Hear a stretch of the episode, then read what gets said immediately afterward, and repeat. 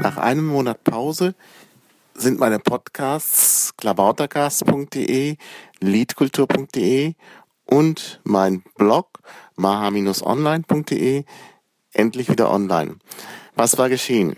Ja, ich habe äh, ja einen Server bei der Firma Hetzner und dort wird eine Festplatte im RAID-Betrieb betrieben und offensichtlich war eine dieser beiden Festplatten eben, das ist also RAID 1, wo eine immer auf die andere spiegelt, eine der beiden Festplatten wohl schon seit längerem nicht ganz okay, was man aber nicht so richtig merkt, wenn man keine Tests durchführt, ähm, weil die andere ja da einspringt. Und so um den Jahreswechsel herum fing dann auch die andere Festplatte an, irgendwie Schwierigkeiten zu machen, so dass ich also tatsächlich feststellte, dass da was nicht richtig funktionierte.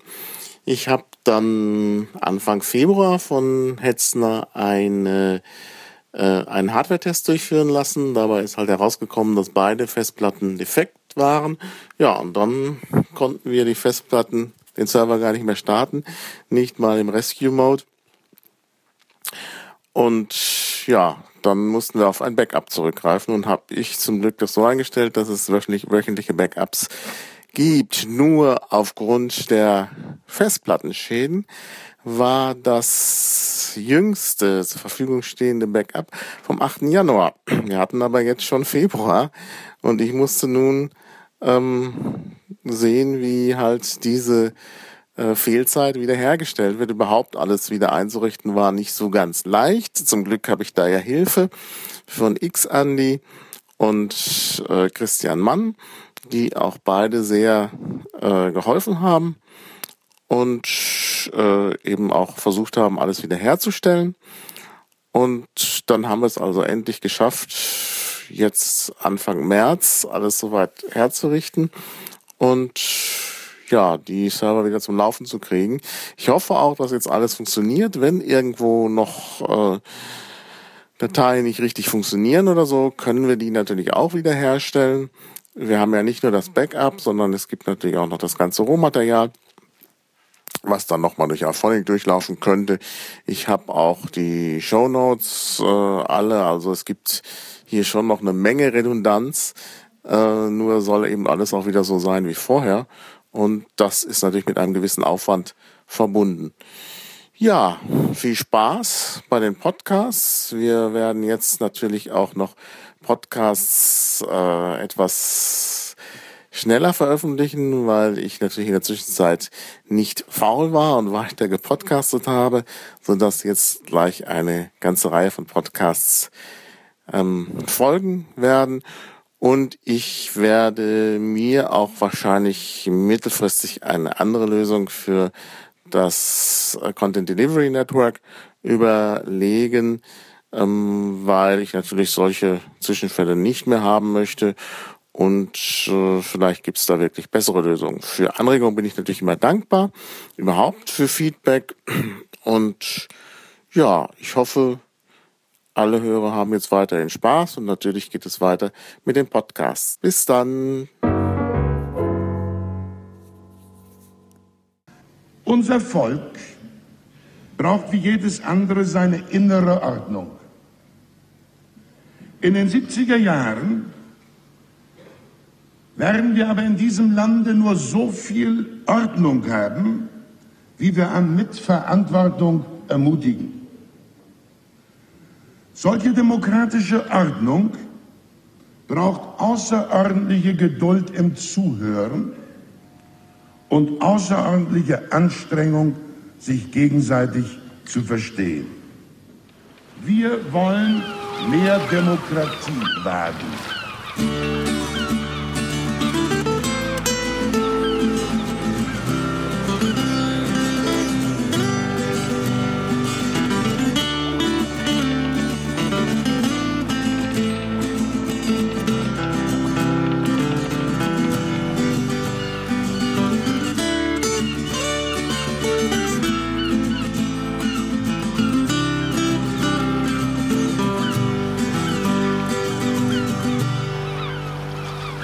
Willkommen zum Klabautercast 132. Heute geht es um Peira oder Peira. Ja, was ist das? Aber erstmal, wer ist mein Gesprächspartner? Hallo Rainer, Rainer Team. Ja, Rainer, wer bist du und was ist Peira? Wer bin ich? Äh, eben Rainer Team mit äh, verschiedenen Erfahrungen, äh, stark geprägt, äh, unter anderem von der Tätigkeit äh, im Wissenschaftsbereich an der TU Berlin. Immer schon geprägt oder sehr früh geprägt äh, durch politische Tätigkeiten. Im Grunde genommen begann es in meiner Lehrzeit. Ich war in Helmstedt Lehrling bei den braunschweigischen Kohlenbergwerken. Mhm. Und äh, wie man weiß, ist gerade die Bergwerksindustrie ein sehr starker äh, gewerkschaftsdurchorganisierter Betrieb. Und äh, insofern äh, bin ich sehr früh äh, sozusagen Gewerkschaftsmitglied geworden. Bin allerdings dort nicht so richtig warm geworden mit den Gewerkschaftern weil diese noch strenger äh, waren als mein schon strenges Elternhaus. Also dieses Klima fand ich nicht äh, besonders interessant für mich. Ich bin dann auch sehr früh äh, nach Berlin gegangen ähm, mit 18. Habe in Berlin natürlich erstmal Fuß fassen müssen und irgendwann äh, bin ich äh, damals auch mit den 68ern äh, aus der Entfernung äh, zusammengekommen, fand das natürlich alles sehr aufregend. Und seit der Tätigkeit äh, war ich dann äh, oder seit der Berührung äh, mit der 68er, mit den 68ern in verschiedenen politischen Ad-Hoc-Gruppen um dann irgendwann mal äh, doch äh, die Frage zu stellen, wie geht es mit deiner politischen Aktivität weiter? Ist es äh, immer etwas Temporäres, äh, nicht Gebundenes oder wagst du den Schritt zum äh, kleineren Übel? Ich denke, jeder äh, weiß, was darunter zu verstehen ist, nämlich die SPD. Dort habe ich es zehn Jahre ausgehalten und bin 1984 aus der SPD ausgetreten. Was war da der Anlass?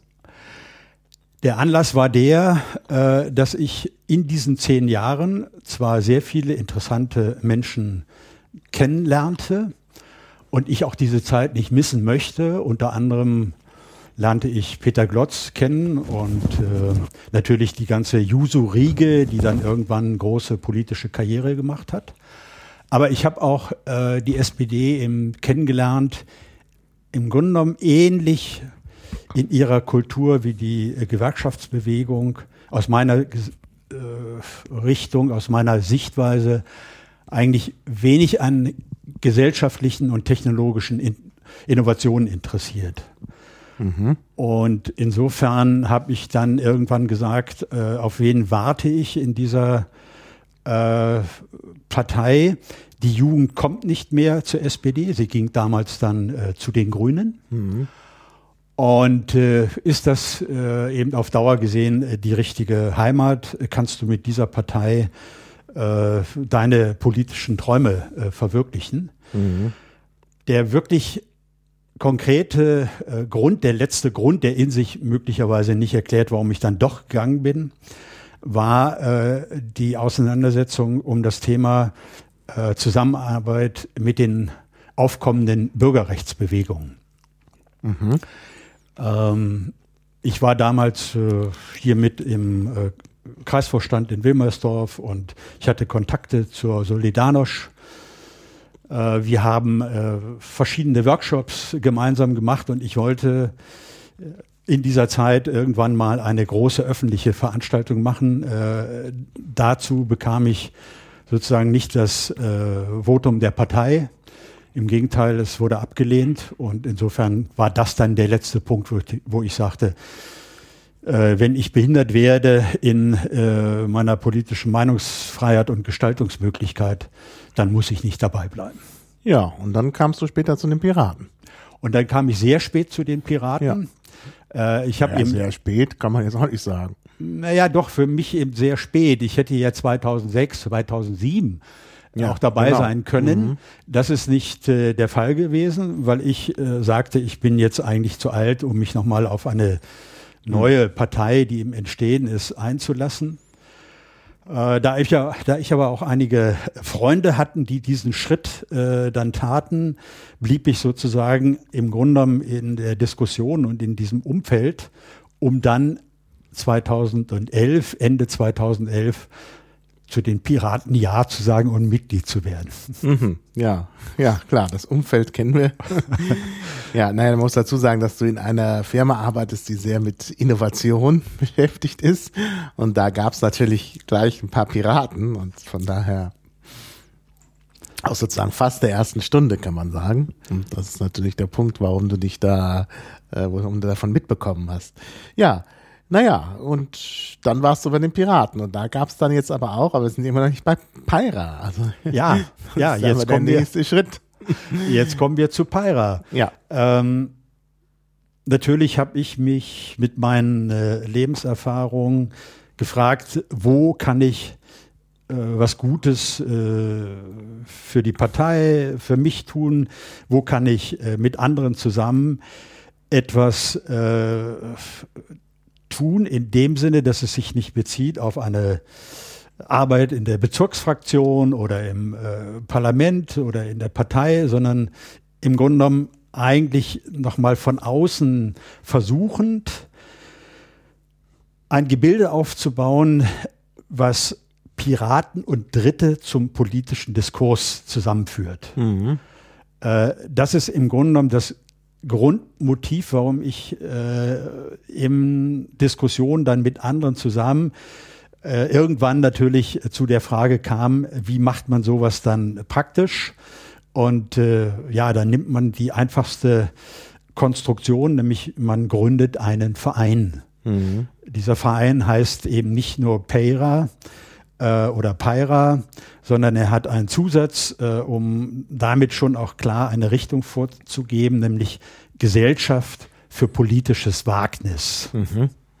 Ja, genau. Und das steckt auch im Peira drin. Der Peira ist ja griechisch und bedeutet Wagnis. Und das steht dann da nochmal auf Deutsch drunter. Und von Peira kommen dann die Piraten, genau. Ja, ich glaube, man kann beides sagen. Peira klingt immer so ein bisschen gebildet und Peira ist dann mehr eingedeutscht. Ähm, also, ja, Du sagst eigentlich mehr Peira. Ich sage eigentlich. Ich jetzt überrascht, dass du Peira sagst. Ich habe mich extra wegen dir auf Peira eingestellt, ja. damit wir nicht unterschiedliche Sachen sagen. Kaum sage ich Peira, sagt Rainer Peira. Ja, das war aber gerade das Schicke, dass das wir jetzt auch an der Stelle mit dem äh, Namen spielen und ja. auch nochmal begründen, äh, warum er möglicherweise auch anders ausgesprochen wird, den Hintergrund. Äh, und das ist denke ich, in diesem, äh, in dieser Namenswahl äh, drücken wir ja auch schon den Anspruch ja. aus. Ja. Ja, nee, also ich bin, also ich finde den Namen wirklich toll. Also das ist, ich war ja dabei, als wir den Namen gefunden haben. Äh, also von daher bin ich auch nicht so ganz unschuldig. Aber das bei meinen Vorüberlegungen war ich natürlich nicht auf diese geniale Idee, auch mit dem Untertitel. Also, Entschuldigung, wir loben uns jetzt selbst, das sollte man nicht tun. Aber ich fand es einfach hinterher sehr überzeugend, auch mit dem politischen Wagnis, weil das die Sache eigentlich sehr gut trifft. Ja. Ja. Und das äh, deshalb, ja, deshalb finde ich eigentlich das äh, schön, weil das mit dem Wagnis halt besonders im Vordergrund steht. Und wie gesagt, äh, eine Initiative geprägt von den Piraten, mhm. die aber auch ein Angebot an Dritte, die mit uns die Metathemen, die politischen Metathemen gerne äh, diskutieren mhm. wollen, um neue Erkenntnisse eigentlich äh, zu gewinnen, sich äh, einlassen auf eine, äh, auf dieses Angebot, auf eine Diskussion, wir sind ja erst seit äh, Juni 2013 öffentlich. Mhm. Wir haben äh, uns gesagt, äh, dass es eben nicht nur ein Verein bleiben soll, sondern im Endeffekt äh, wollen wir aus dieser Aktivität in mittelfristiger Zeit etwas wie einen Think Tank ähm, aufbauen, der sich dann äh, eben nicht nur als äh, Diskursverein versteht, sondern in dem auch Projekte stattfinden, mhm. in dem politische Bildungsarbeit äh, passiert, in denen Veranstaltungen äh, passieren, in dem wir versuchen, auch neue Formate für politische Diskussionen äh, ja, auszuprobieren. Also wir wollen experimentieren. Ja. Ja, nee, das ist auch wirklich ein wichtiges Anliegen, denke ich. Also gerade die Sache mit dem Think Tank. Also irgendwo muss sich ja muss sich ja irgendwie auch so die die Piraten Ideologie formieren. Das muss man ja da ausdiskutieren. Das kann ja nicht einfach so äh, äh, nebenher passieren. Und da ist es, glaube ich, ein schöner Rahmen. Und es ist eben gerade gut, dass eben auch so ein Verein nicht nur parteinah ist, sondern auch parteifern, weil das viel mehr Freiheiten eröffnet. Ne? Also gerade auch, du sagtest das schon, man kann andere Leute einbinden, die jetzt vielleicht nicht unbedingt auf eine Parteiveranstaltung wollen, ja, weil das geht mir ja andersrum auch so. Ich habe da schon ein Buch mitgewirkt bei der Heinrich-Böll-Stiftung. Äh, das mache ich natürlich gerne, aber ich würde mich nicht aufs grüne Sofa im grünen Wahlkampf setzen. Das wäre eine ganz andere Nummer. Ja, äh, und äh, ja, ich habe auch schon Kontakte gehabt mit der Hans-Seidel-Stiftung. Mit der CSU würde ich mich noch unwohler fühlen. Unwohler fühlen. Ne? Also das ist schon äh, das ist schon eine gute Sache, wenn man da so eine, so parteinahe, parteiferne äh, Konstruktion hat, wo man dann eben tatsächlich auch so ein bisschen über den Tellerrand hinausgehen kann und eben andere Leute noch einbinden kann. Und äh, die Freiheit, die wir in der Diskussion dadurch bekommen, kann gar nicht hoch genug eingeschätzt werden. Ja. Findet so etwas äh, entweder in den äh, Strukturen oder in den äh, ja, informellen Zusammenhängen der Partei statt, dann ist das oft eben ja doch geprägt aus der äh, Positionierung der Mitbeteiligten, indem ja. die natürlich ihre Marken setzen wollen, was nachvollziehbar ist, das ist mhm, das politische klar. Geschäft, ist auch kein Vorwurf, ja. aber äh, die Diskussion sozusagen in einer äh, Institutsvereinsatmosphäre äh, eröffnet äh, eben Freiheiten. Mhm. Das findet dann statt unter der, äh, ja, unter dem intellektuellen Wettkampf, der nicht dazu da ist, dass man äh, beim nächsten Mal nun Landesvorsitzender wird mhm. oder was auch immer an äh, Hierarchien erobert, sondern da mhm. geht es wirklich darum, äh, zu argumentieren, ähm, erst recht dann zu argumentieren, wenn man von unterschiedlichen Ausgangspositionen ja. eine politische Situation einschätzt und erst recht äh, bei der Frage nach den Lösungen von mhm. politischen Problemen. Ja, genau. Genau. Ja, man kann eben hier Meinungen einbringen, die nicht unbedingt die, äh, die Parteimeinung sind. Ne? Also, weil ich habe ja hier äh, selber kürzlich was veröffentlicht über Sozialliberalismus. Das ist nun geht auf einen Vortrag zurück, den ich bei den Julis gehalten habe. Ähm, ja, aber ich meine, wenn du das in einem Parteimedium machst, dann heißt es sofort, aha, die Piraten, das ist jetzt die Piratenideologie. Das kann man ja so nicht sehen. Oder der Martin Hase möchte äh, die Piraten ja. darauf einschwören. Genau. Ja, und das will er ja erstmal nicht. Also man will so erstmal was zur Diskussion stellen und dann kann man sehen. Ne? Also im Parteimedium wäre das natürlich dann, äh, wird das ganz anders aufgenommen und dann würde natürlich auch im Grunde vielleicht sogar zu Recht der sprichwörtliche Shitstorm losbrechen. Ja, ja das würde ich jetzt ehrlich gesagt eigentlich äh, gar nicht für richtig finden. Wer äh, deinen Beitrag liest in der Weise, dass er sagt, so, ähm, äh, wie ist der Argumentationsstrang und ist es dann zum Schluss sozusagen eine äh, kategorische äh, Argumentation, eine äh, ist es äh, schon im Grunde genommen gar nicht mehr zur Diskussion gestellt. Mhm. Aber so ist der Beitrag ja nicht angelegt. Nein, nein. Er, er gibt einfach Auskunft darüber, wie sich das Thema Sozialliberalismus äh, entwickelt hat, äh, welche Parteien natürlich da äh, stark mit im Zentrum standen und was diese wiederum daraus gemacht haben und wie eine Weiterentwicklung aussehen könnte mhm. unter dem Vorzeichen äh, des piratischen Gesellschaftsentwurfs. Mhm. Also insofern ist es einfach ein Angebot zur Diskussion und keine Festlegung in Form äh, Antragstellung äh, für einen äh, Parteitagsbeschluss. Ja, genau. Ja, ja. genau. Aber das geht natürlich besser, in so einem Medium als jetzt, sagen wir mal, wenn das in der Flaschenpost erscheinen würde, zum Ja. Beispiel. Da gab es ja schon Meinungsartikel, wo dann auch wirklich gesagt wurde, wie kann das sein, dass hier so eine Meinung geäußert wird, wenn das noch gar nicht ausdiskutiert ist. Ne? Da, Ja. Ich erinnere mich da im Zusammenhang mit dem äh, vergangenen Bundesparteitag gab es da eben auch so so Meinungen, wo man wirklich gedacht hat, äh, das sieht jetzt so aus, als wäre das die Parteimeinung, mit der ich mich dann auch nicht wirklich identifizieren konnte. Und von daher finde ich das auch gut, wenn dann solche Meinungen auch an anderer Stelle kommen, wo dann auch klar ist, das ist nicht die Parteimeinung. Ja. Ja, und wenn man sieht, wer äh, heute schon bei uns schreibt, dann sind das äh, eben nicht Piratenmitglieder, die aus der Wissenschaft kommen. Oder auch Ja. sogar Grüne, die für die Grünen äh, in Brasilien das äh, grüne Büro leiten und Stellung nehmen äh, zu der Fußball-Weltmeisterschaft. Ähm, und das sind andere Dritte, die äh, ihre Position da zu verschiedenen Themen darlegen.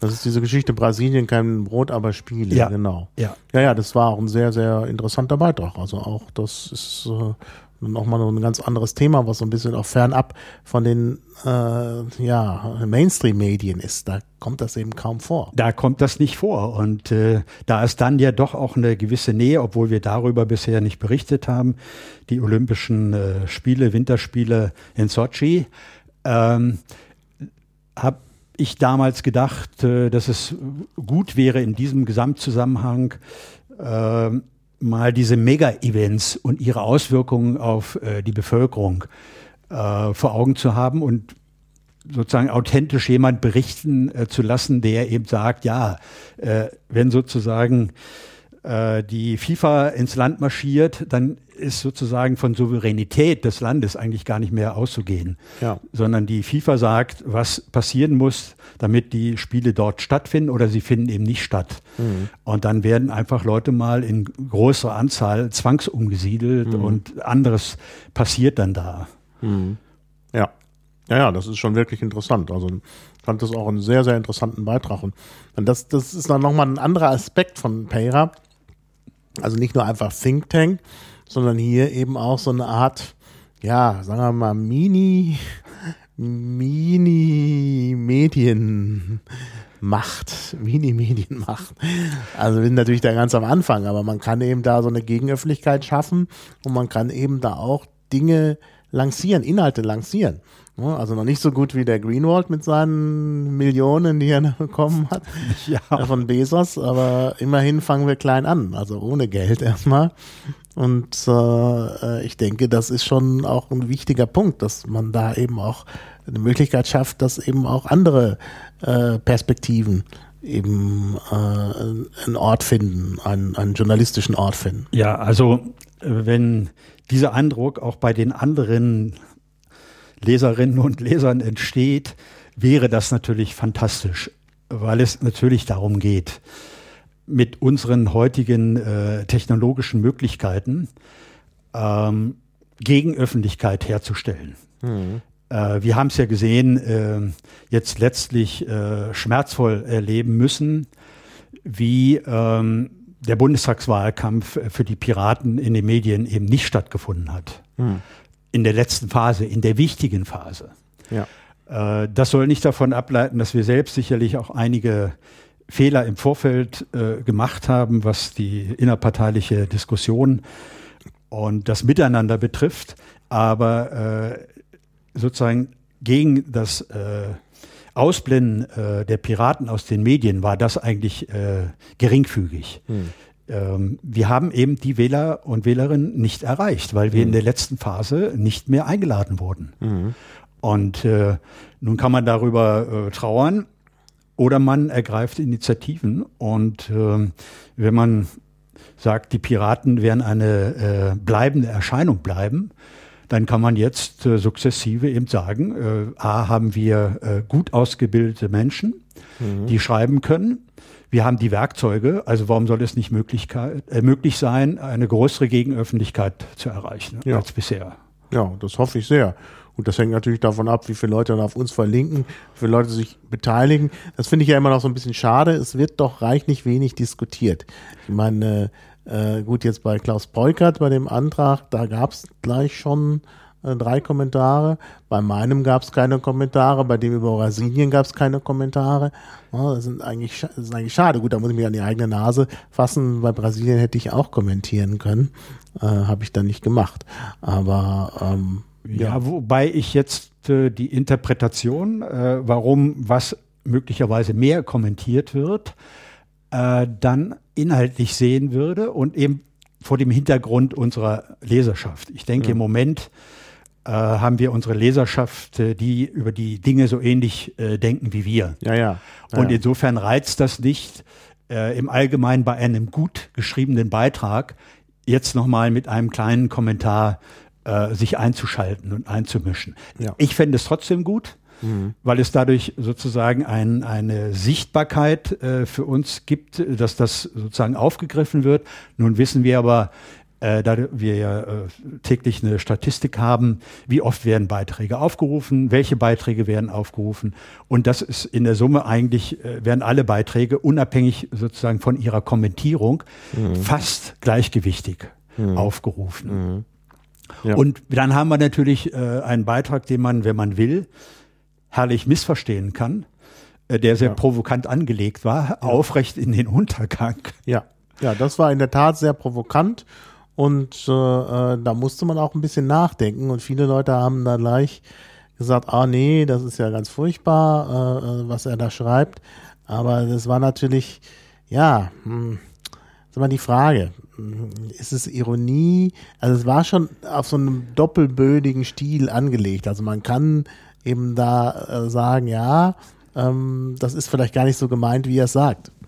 Ja, vor allen Dingen, wenn man den durchaus, äh, wenn man den Hintergrund sieht, dass er ja selber eben auch äh, Mitarbeiter der Piratenfraktion ist und da ja auch sehr aktiv und und auch wie gesagt dieses ähm, äh, dieser, dieses Buch, was kürzlich erschienen ist, unten bleiben, ist ja auch, da ist er ja nun auch sehr intensiv beteiligt, der Autor. Ja. Ähm, Ungarte Chacon.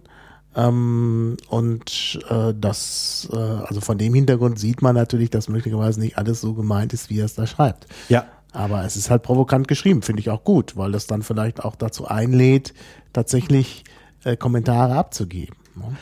Ja, und doppelbödig, ja, man kann es so verstehen. Äh, ich selbst habe es nicht so verstanden, obwohl ich den Schluss äh, wenn ich das geschrieben hätte, auch anders geschrieben hätte, mhm. nämlich äh, in der Weise, dass an der Stelle ähm, gar nicht erst in Frage gestellt wird, ob die Piraten untergehen. Natürlich können sie dann untergehen, wenn sich die Gesellschaft äh, weiter so entwickelt, wie das der Fall ist.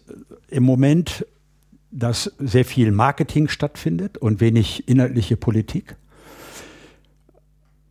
Aber deshalb sind ja die Piraten entstanden. Sie sind im Grunde genommen aus meiner Sicht entstanden als ein Frühwarnsystem. Mhm. Und so sollten sie sich noch viel stärker verstehen. Und wenn man ein, die Aufgabe hat, als Frühwarnsystem in der Gesellschaft große Katastrophen zu verhindern, indem man auf die Anfänge dieser Katastrophen mhm. aufmerksam macht, mhm. dann kann man das mitunter nicht mit nur Höflichkeiten. Naja dann muss man über die Frage äh, des politischen Protestes, der Form des politischen Protestes mhm. nachdenken. Mhm. Dann kann man sich eben nicht brav verhalten. Dann muss man sehr reflektiert und das nicht in Form einer Einzelmeinung nach Möglichkeit, sondern als Gruppe darüber diskutieren, mh, hm, wie will man den Protest öffentlich machen. Mhm. In Form der Pressemitteilung. Da wissen wir, da passiert nicht allzu viel. Wenn wir Glück haben, wird sie zum Teil aufgegriffen, äh, aber das ist, selbst das ist nicht immer der Fall.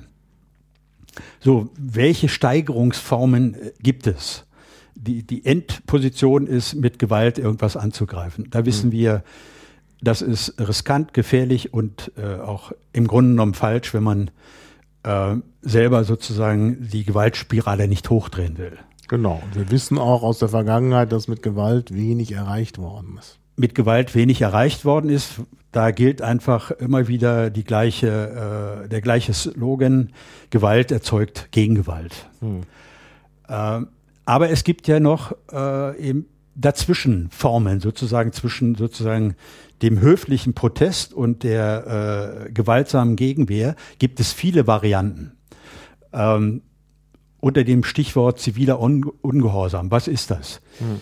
Äh, da sehe ich für, für Peira wirklich eine wichtige Aufgabe, sich mit dieser Thematik, wie sehen unsere politischen Widerstandsformen aus, wie sollten sie aussehen, um äh, Aufmerksamkeit zu erreichen und nicht äh, seiner selbst willen, sondern um damit auch in eine äh, bessere Lage versetzt zu werden, mehr Abgeordnete zu stellen, etc. etc. Mhm. Ja. Ja. Ja, nun ist natürlich das Blog eine Sache, aber das ist ja nicht nur das Blog, was hier ist. Gut, auf dem Blog sind auch noch Videos und so, aber äh, das Völlig ist ja gut, das ist jetzt die eine Sache. Ja. Was macht Pyra noch? Ja, ähm, unter dem Vorzeichen, äh, dass es uns, was die ähm, finanziellen Ressourcen betrifft, natürlich noch viel schlechter geht als der Partei, denke ich, müssen wir sehr behutsam mit unseren Maßnahmen umgehen. Sie müssen, a, wenn wir was tun, muss es eine Qualität bekommen. Wir sind jetzt sozusagen bei dem Webauftritt äh, so weit, dass man, ich denke, das Gesicht von, von Pyra erkennen kann. Wir werden so die Diskussion ähm, beim letzten äh, Meeting der Pyra-Mitglieder im Januar in diesem Jahr zwei, drei Veranstaltungen organisieren. Wir werden uns beschäftigen, wie bauen wir die Strukturen für Gegenöffentlichkeit auf. Mhm. Ähm, die erste öffentliche äh, Veranstaltung in ganz analoger, praktischer Form ist eine Matinee am 30. März mit äh, Julia Reda, also der Spitzenkandidatin für die Europawahl der Piraten, und Benedikt Ugarte. Mhm. Und da geht es um die Themen natürlich Europawahlkampf, um äh, Parlamentarismus und äh, um sozusagen Gestaltungsmöglichkeiten ähm, äh, in diesem politischen Umfeld, äh, da wir zu den Parlamenten antreten, sind wir ja nicht gegen Parlamentarismus, aber wie gestalten wir die Demokratie weiter? Mhm. Das ist äh, ein Angebot in Form der Matinee. Eine Matinee ist keine äh, Podiumsdiskussion, die strenger abläuft, wo mehr Beteiligte sind, sondern hier wollen wir nach Möglichkeit in einem größeren Kreis ein ähm, natürlich geführtes Gespräch führen, aber etwas lockerer, äh, unverkrampft, trotzdem aber mit Substanz. Mhm. Ja. Ja, bin ich gespannt. Wie viel Uhr? Äh, am 30. um 11 Uhr beginnt es, 11 bis 13 Uhr, findet statt in der Humboldt-Universität. Mhm äh, bei Cum Laude. Mhm. Und wir werden auch natürlich noch entsprechende Ankündigungen machen. Mhm. Ähm, ich hoffe, dass A, die Spitzenkandidatin, natürlich wird die Publikum ziehen, äh, Benedikt Ugarte mit seiner provokanten äh, Erörterung äh, aufrecht in den Untergang. Und äh, ich hoffe auch, äh, dass eben, wie gesagt, allein der Name Peira äh, für genügend äh, Interessenten sorgen wird. Mhm. Ist öffentlich die Veranstaltung? Ist öffentlich, ja, ja. ja, ja. Also kann da jeder hinkommen. Da kann jeder hinkommen. Wir, machen wir hier schon mal Werbung. Ja, gerne. Dass es da was Interessantes gibt am 30. März. Bis dahin wird auch dieser Podcast längst öffentlich sein. Also von daher. Ja. Ja. Eine vielleicht noch, äh, jetzt nicht alle Matinees, äh, die ich vor Augen habe, aber eine weitere äh, Matinee wird sein, wann und warum wird der Mensch des Menschen Feind? Also die im Grunde genommen die alte Diskussion, warum haben wir Diskriminierung, warum gibt es die Banalität des Bösen. Und mhm. diese Veranstaltung, die erste wie die zweite und die kommende dritte, sollen im Grunde genommen, im Grunde genommen nach Möglichkeit ein Thema eröffnen in dieser lockeren Form und dann fortgesetzt werden mhm. in vertiefenden Veranstaltungen. Weil solche Themen, die sind ja so mächtig, so groß, die können sozusagen mit einem einmaligen Angebot ja gar nicht bedient werden.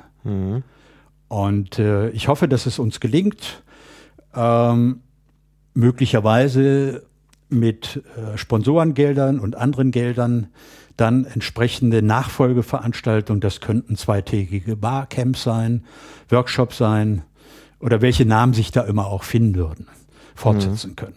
Ja. Ich bin aber sehr zuversichtlich. Ja, jetzt sie- sieht das Ganze so ein bisschen Berlin-lastig aus, aber Peira ist ja nun nicht eine Berliner Vereinigung. Ne? Nein, ähm, wir waren äh, und sind natürlich überhaupt nicht Berlin äh, zentriert, sondern das Angebot äh, gilt bundesweit. Wir haben Gott sei Dank auch aus anderen Landesverbänden bereits Mitglieder. Im Moment haben wir just seit heute das 30. Mitglied, Birgit äh, Ridlewski aus Nordrhein-Westfalen ist eingetreten. Äh, wir haben Florian Unterberger aus Sachsen und äh, so haben wir auch noch weitere Mitglieder. Aber bisher haben hauptsächlich natürlich Berliner äh, Piraten darauf reagiert. Ja gut, weil es nun mal in Berlin losgegangen ist. Das liegt vielleicht auch daran. Äh, es wird ja auch mal, es ist ja auch schon mal unterstellt worden auf Twitter, dass es sich hier um eine ähnliche Konstruktion wie das Kollegium handelt, also eine Art Flügel der Piratenpartei. Ist das richtig? Also wer gleich zu Beginn dabei war und aufmerksam zugehört hat, kann erkennen, dass wir genau das nicht sein wollen und auch nicht sind. Ja. Ja, wir wollen sozusagen nicht mit so einer äh, Konstruktion in der Partei einen Flügel aufbauen, sondern wir wollen außerhalb äh, immer in diesem Kontext, und das ist mir ganz, ganz wichtig, mit äh, Piraten und anderen Menschen an politischen Themen arbeiten. Und was die Partei dann damit macht oder das einzelne Mitglied von uns in der Partei, das ist natürlich offen. Aber um Gottes Willen wollen wir eben äh, nicht äh, die Speerspitze oder das äh, Unterkonstrukt eines Flügels der Piraten sein. Ja. Ja. Ja, mh, klar. Also ich meine, das ist auch auch- ist ja schon äh, deutlich, denn ich meine, gerade wenn man andere einbindet, dann ist es ja eher überparteilich als nun gerade ein Teil einer Partei. Jetzt kommt ja der Vorwurf auch dadurch zustande, dass ähm, mh, gesagt wird, ja, sind viele Berliner Piraten dabei, die sind eher links. Naja, gut, das weiß ich nicht, ob das so stimmt. Ähm, aber ist natürlich schon klar, dass wenn man halt so, ein, so eine Initiative in Berlin startet, dass dann auch vor allen Dingen erstmal Berliner dabei sind. Und denen jetzt so eine Einheitsmeinung zu unterstellen, ist vielleicht auch ein bisschen, ja, wie soll ich sagen, vereinfacht die Sache vielleicht zu sehr. Ja, und ich denke mal, so wie wir uns im Netz als Verein darstellen, ist all das, was wir tun wollen, transparent im wahrsten Sinne des Wortes. Man kann uns, denke ich, nicht unterstellen, dass wir irgendwas verstecken. Wir haben eine hoffentlich aus meiner Sicht und von anderen hoffentlich auch noch zu bestätigende Aussage ähm, klar gesagt, wie wir zur Demokratie stehen, dass wir das als eine ständige Aufgabe betrachten. Die fällt uns nicht in den Schoß, die ist nicht konstant. Demokratie ist ein ganz, ganz hohes Gut. Da müssen wir jeden Tag im Grunde genommen drum kämpfen. Ähm, wenn man das sieht vor dem Hintergrund unserer Lage in der Welt, sehen wir, dass diese Frage natürlich von der Globalisierung, also die Globalisierung hat einen starken Einfluss auf äh, die Demokratie, wie entwickelt sie sich weiter oder nicht weiter. Ähm, die Globalisierung äh, greift rein in ähm, die Frage der Freiheit. Die Globalisierung ist natürlich erst recht zu merken beim Individuum, nämlich wie sieht es mit der Teilhabe aus. Das sind die vier Kernbegriffe, zu denen wir sagen, müssen wir nicht nur Meta-Antworten finden, sondern sie dann übersetzen auch in konkrete politische Vorstellungen. Und daran müssen wir arbeiten. Hm. Und wenn man das äh, so sieht, dann kann man einfach äh, das nicht äh, rein parteiisch betreiben, sondern dann muss man den Sachverstand auch anderer mobilisieren. Hm. Und dann ist auch nicht die Frage, ähm, die oft bei den Piraten zu äh, Beißreflexen führt, wie wir das jetzt gerade beobachten. Hm. Eine Partei, die für sich erklärt, die Meinungsfreiheit ist ein hohes Gut, hm. muss das Spannungsverhältnis zwischen diesen sogenannten Lagern aushalten. Ja. Es kann nicht verboten werden. Ja. Dann kommen wir zum totalitären Denken. Mhm. Und das ist schon erstaunlich, dass im Grunde genommen die Vorlage äh, des, ähm, des Grundsatzprogramms, wenn man die leben würde, würde es diese hässlichen Konflikte, die ab und zu zwischen den Flügeln auftreten oder zwischen den Protagonisten, das sind ja gar nicht mal richtige Flügel. Nee, das sind keine richtigen Flügel, das sind in der Tat ja, Protagonisten. Ja, zwischen denen auftauchen, dann würden die eigentlich gar nicht stattfinden können. Mhm. Wenn man mhm. nur einen Moment mal innehält und sagt, so, was, was einigt uns eigentlich? Was ist die Grundlage äh, unserer Gemeinsamkeit? Und das sind dann die wohl definierten Begriffe, die im Grundsatzprogramm stehen. Mhm. Ich genau. stehe manchmal fassungslos davor.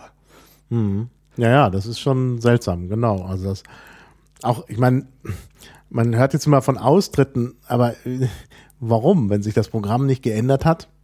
Warum treten dann Leute aus? Das ja, oder die Interpretation ist, denke ich, dann statthaft, dass ein Parteieintritt möglicherweise eine spontane Handlung ist. Mhm. Das ist ja nichts Verwerfliches. Nur wenn man in eine Partei eintritt, ohne deren geistige Grundlagen für sich abgeprüft hat, dann kann man natürlich Überraschungen erleben. Ja, allerdings. Ganz schlimme Überraschungen. ja. Weil einem plötzlich klar wird, ja, äh, wie ist denn das äh, mit der Zuwanderung? Und bin ich nun wirklich dafür, äh, sozusagen meine äh, Ressourcen zu teilen mit anderen, mhm.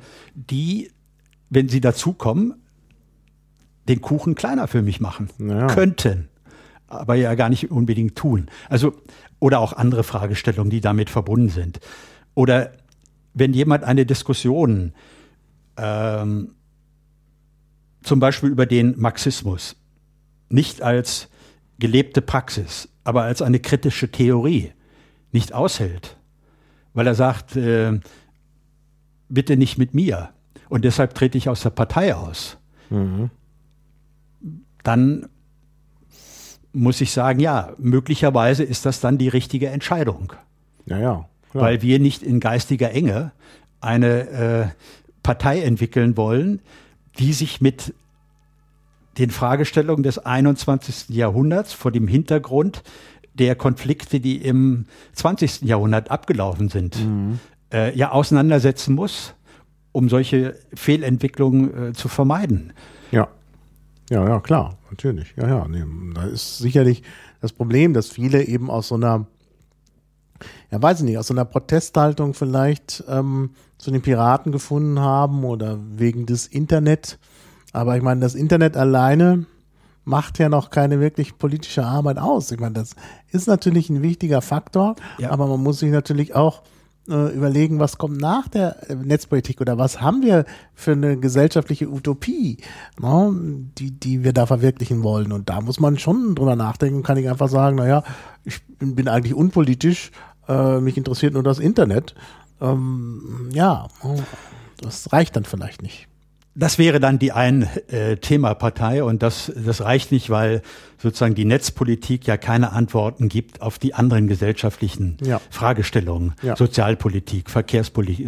Ich will das nicht alles runterrattern. Mhm. Darauf hat sozusagen die Netzpolitik äh, keine Antwort gegeben. Mhm. Sie gibt eine richtige Antwort, dass der Zugang zum Internet äh, frei sein muss, dass es ja. eine ganz wichtige äh, Bildungsressource ist, die das Internet darstellt, dass darüber äh, der Zugang zu Wissen entsteht, damit Qualifizierung und so weiter. Das ist schon richtig.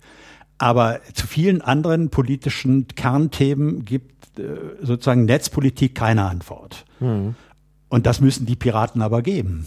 Ja, ja. Und insofern müssen sie sich eben wirklich mit gesellschaftlichen Entwürfen auseinandersetzen mhm. und sich eben fragen, ähm, was können wir aus gescheiterten äh, kritischen äh, Ansätzen wie dem Marxismus oder dem Anarchismus äh, für uns übertragen auf unsere Zeit an neuen äh, Vorstellungen ziehen. Mhm. Was ist übertragbar? Also ich habe mich erst jetzt wieder mit dem Thema äh, Anarchismus äh, zu beschäftigen begonnen. Und mir ging es äh, und mir geht es nach wie vor wie vielen. Äh, dieses Thema ist im Grunde genommen überlagert aus äh, den Begriffen Chaos, und das sind militante Kräfte und so weiter. Das ist aber völlig falsch. Hm. Ähm, wenn wir zurückgehen auf die Kantsche Definition, dann äh, ist der Anarchismus äh, eine Kombination aus Gesetz, Freiheit ohne Gewalt. Mhm. Etwas äh, weitergehend dann die Organisation in kleinen Einheiten, ähm, Genossenschaften. Äh, all das ist damit verbunden. Und wenn man sozusagen die, die aktive Phase von anarchistischen Projekten, die weltweit ja stattgefunden haben, sich genauer ansieht, dann sind da durchaus Anregungen zu holen. Mhm. Nicht in, im Verhältnis eins zu eins, aber überhaupt eben sich damit auseinanderzusetzen und zu fragen, warum ist er, äh, dieser Anarchismus, so belastet, so negativ belastet? Was hat dazu geführt?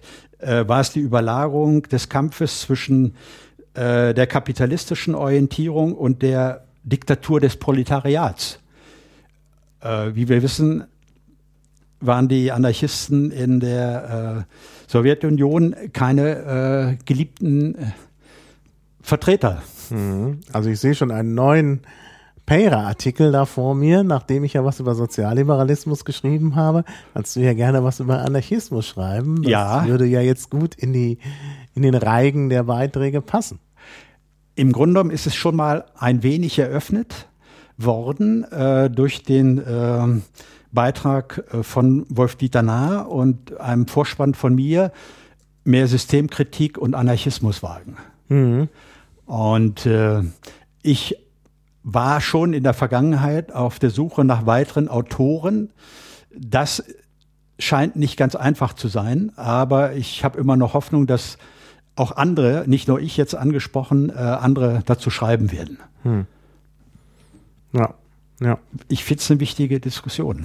Ja, klar, nee, das ist natürlich eine interessante Diskussion. Das sollte natürlich auch bei Paira passieren, denn da ist wirklich der Platz, äh, sowas zu machen. Wie gesagt, innerhalb der Piratenpartei wird es dann immer schwierig, weil dann gleich heißt, na, na, nu, nee, nee. was soll denn das? Und mit dem Anarchismus, das kann doch unmöglich Parteimeinung sein. Ähm, und ist es sicherlich auch so nicht, aber eben hier wäre der Ort, eben solche äh, Dinge vorzustellen und zu diskutieren und zu gucken, was man dann vielleicht auch in der Partei äh, daraus weiterentwickeln kann. Ja. Also ich meine, das ist ja genauso auch wie beim äh, Sozialliberalismus. Ich meine, ich habe das ja versucht auch darzustellen. Es ist ja nicht so, dass die Piraten jetzt äh, den klassischen Sozialliberalismus vertreten, sondern eine Form von Weiterentwicklung. Also im ja. klassischen Sozialliberalismus kam das bedingungslose Grundeinkommen nicht vor, aber ich glaube, dass das bedingungslose Grundeinkommen im Grunde da schon eine gewisse Weiterentwicklung ist. Oder auch die, die äh, Geschlechterfamilienpolitik ist so im klassischen äh, äh, Sozialliberalismus nicht vorgesehen. Nein, ja? nein. Also von daher gibt es da schon Weiterentwicklungen. Also jetzt einfach zu sagen, äh, die Piratenpartei ist sozialliberal, ist es eigentlich auch nicht. Es, geht, es ist eigentlich eine Weiterentwicklung. Das muss man auf jeden Fall so sehen. Ja, das sehe ich genauso. Wenn man sich nochmal sozusagen auf die Entstehungsphase der Bundesrepublik äh, hinbezieht, dann sehen wir sozusagen soziale Marktwirtschaft, das war der erste Anschuss, ähm, den Kapitalismus für die Bundesrepublik etwas zu domestizieren. Hm. Dann kam 1971 die Freiburger Thesen. Das hm. war im Grunde genommen eine Weiterentwicklung. Ja. Und die ist dann, wie wir wissen, wie auch ja wunderbar äh, im Artikel nachzulesen, im Grunde genommen sehr früh gestoppt worden. Insofern konnte sich sozusagen diese Orientierung eigentlich gar nicht weiterentwickeln. Hm, ja. Und insofern fand ich das äh, völlig richtig, äh, von den Piraten zu gucken, äh, wie positionieren wir uns und was können wir äh, sozusagen von anderen gesellschaftlichen Entwürfen lernen, äh, Thesen, äh, Programmen und was machen wir dann allerdings eigenständig daraus? Ja, klar. Und das ist ja eigenständig eine ganze Menge passiert. Also Ja. insofern, und das ist ja dann auch nicht, man muss da ja nicht stehen bleiben. Ja. Ja, genau, muss man nicht. Genau. Also man darf nicht stehen. Man bleiben. darf Das nicht ist dann stehen Immer das Falsche. Ja, bevor wir jetzt wirklich in die The Themen einsteigen, was wir zwar natürlich schon die ganze Zeit machen, noch ein paar äh, vielleicht eher organisatorische Punkte. Ähm, ein Punkt zum Beispiel ist hier, Achso, wir waren vorhin noch bei den Veranstaltungen. Ich würde auch dringend anregen, aber da müssen wir dann nochmal gesondert drüber sprechen, dass man vielleicht auch tatsächlich eine Veranstaltung mal macht im süddeutschen Raum. Ja, weit weg von Berlin. Ich meine, wir haben Mitglieder zum Beispiel in Regensburg und äh, da kann man sich ja, Ja. auch zusammen in München, da kann man sich auch mal zusammentun Ja, klar. und äh, Ja. äh, vielleicht in Bayern eine Veranstaltung durchführen. Ja, ja. Schließlich haben wir äh, Jörg Blumtritt als Mitglied äh, aus München ja. dabei. Also insofern, ja, ja, das ist im, in der Diskussion oder auch im Grunde genommen in der Vorbereitung, sowas Ja. tun zu wollen. Genau. Und dann noch ein organisatorischer Aspekt, den ich sehr interessant finde. Und da, äh, glaube ich, kann man direkt auch den Vergleich zum Kollegium ziehen, äh, obwohl das eine ganz andere Art von Einrichtung ist.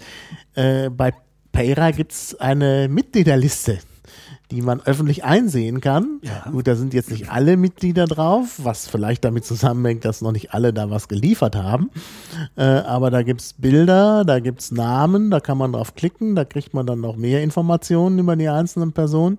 Und das finde ich eigentlich sehr angenehm, weil es doch sehr transparent ist. Ich meine, kann nicht immer nur Transparenz fordern, man muss das auch irgendwo mal leben. Ja. Und das, äh, das ist eben jetzt bei anderen Einrichtungen eben nicht so. Und das finde ich halt ganz, ganz wichtig. Also Ja, ja, ich sagte vorhin ja schon, äh, wer uns äh, nicht nur kennenlernen will, sondern wer auf die Dinge äh, schaut, sieht, dass wir eben diesen Gedanken der Transparenz leben. Die Mitglieder, wenn man sagt, wir haben 30 Mitglieder äh, und jetzt das Tableau der veröffentlichten Mitglieder durchzählt, kommen wir nicht auf 30. Ja. Das liegt aber äh, daran, dass nicht alle Mitglieder abgebildet werden wollten. Nicht, dass sie es nicht dürfen oder dass sie noch nicht ihre Biografie haben, sondern die erstmal gesagt haben, nein, äh, im Moment nicht. Das muss ich ja respektieren. 23 sind da Ja. abgebildet. Das ist natürlich auch eine gute Zahl. Nein, äh, es, Ja. ist, äh, es ist natürlich so, dass man natürlich niemanden zwingt. Das ist ja, Ja. selbstverständlich. Also ich meine, die, die informationelle Selbstbestimmung steht natürlich ganz oben. Ja. Wer nicht will, der braucht nicht. Aber das heißt natürlich nicht, dass man sagt, wir halten jetzt alles geheim. Das ist ja auch keine Form von informationeller Selbstbestimmung. Nein. Ja, Also das wird ja auch immer gerne jetzt in der ganzen Debatte um, um äh, soziale Netzwerke wird immer gesagt, ja, Datenschutz, Datenschutz. Also Datenschutz heißt eigentlich informationelle Selbstbestimmung und da muss eben jeder selber entscheiden, wie öffentlich er oder sie Auftritt. werden will. Das ist, glaube ich, ein ganz wichtiger Aspekt auch. Ja, das ist eben was anderes. Das ist eben immer zu unterscheiden, wenn der Staat sagt, jetzt gib mal deine Daten und dann hat man keine Wahl. Ja, ne? ja. Also bei aller Kritik an Google und Co., äh, das ist nochmal eine andere Nummer, als äh, äh, wenn der Staat irgendwas äh, fordert. Ja, Ja, auf jeden Fall.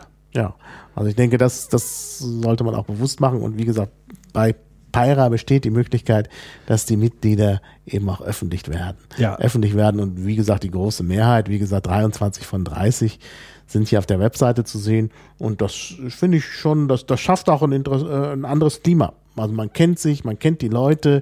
Äh, Das heißt also, die, die, ähm, die Sache hat ein Gesicht. Ja. Ja. Hat Gesichter. Ja. Und das, das Ja. finde ich, das ist immer äh, der, der bessere Weg. Ja, als äh, ein Verein, der eben sagt, wir sind Pyra und man weiß nicht, äh, Was wer prägt ihn. Und Ja, der äh, ist irgendwie so im Dunkeln entstanden und so.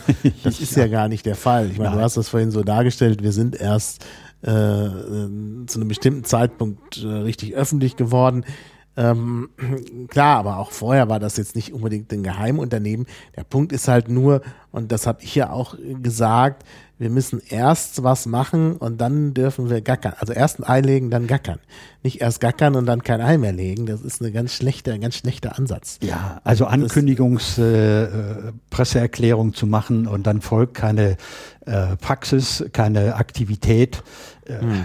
Ja, ja. Nein, ja. wenn man äh, so vorgeht, dann äh, ist das eigentlich eindeutig zu interpretieren. Man möchte ein Zeichen setzen, aber äh, um des Zeichen Willens und äh, legt dann nicht nach. Nein, lieber, lieber sozusagen vorbereiten und dann sagen, so, das ist äh, das, was wir haben. Und alle sind herzlich eingeladen und können mitmachen. Ja, genau. Also das ist, das ist, glaube ich, der, der, der richtige Ansatz. Gut, es gibt immer irgendwie Leute, die, die äh, sowas kritisieren und sagen, nee, ist mir dann doch zu intransparent oder klar, man kann es nicht allen Leuten recht machen.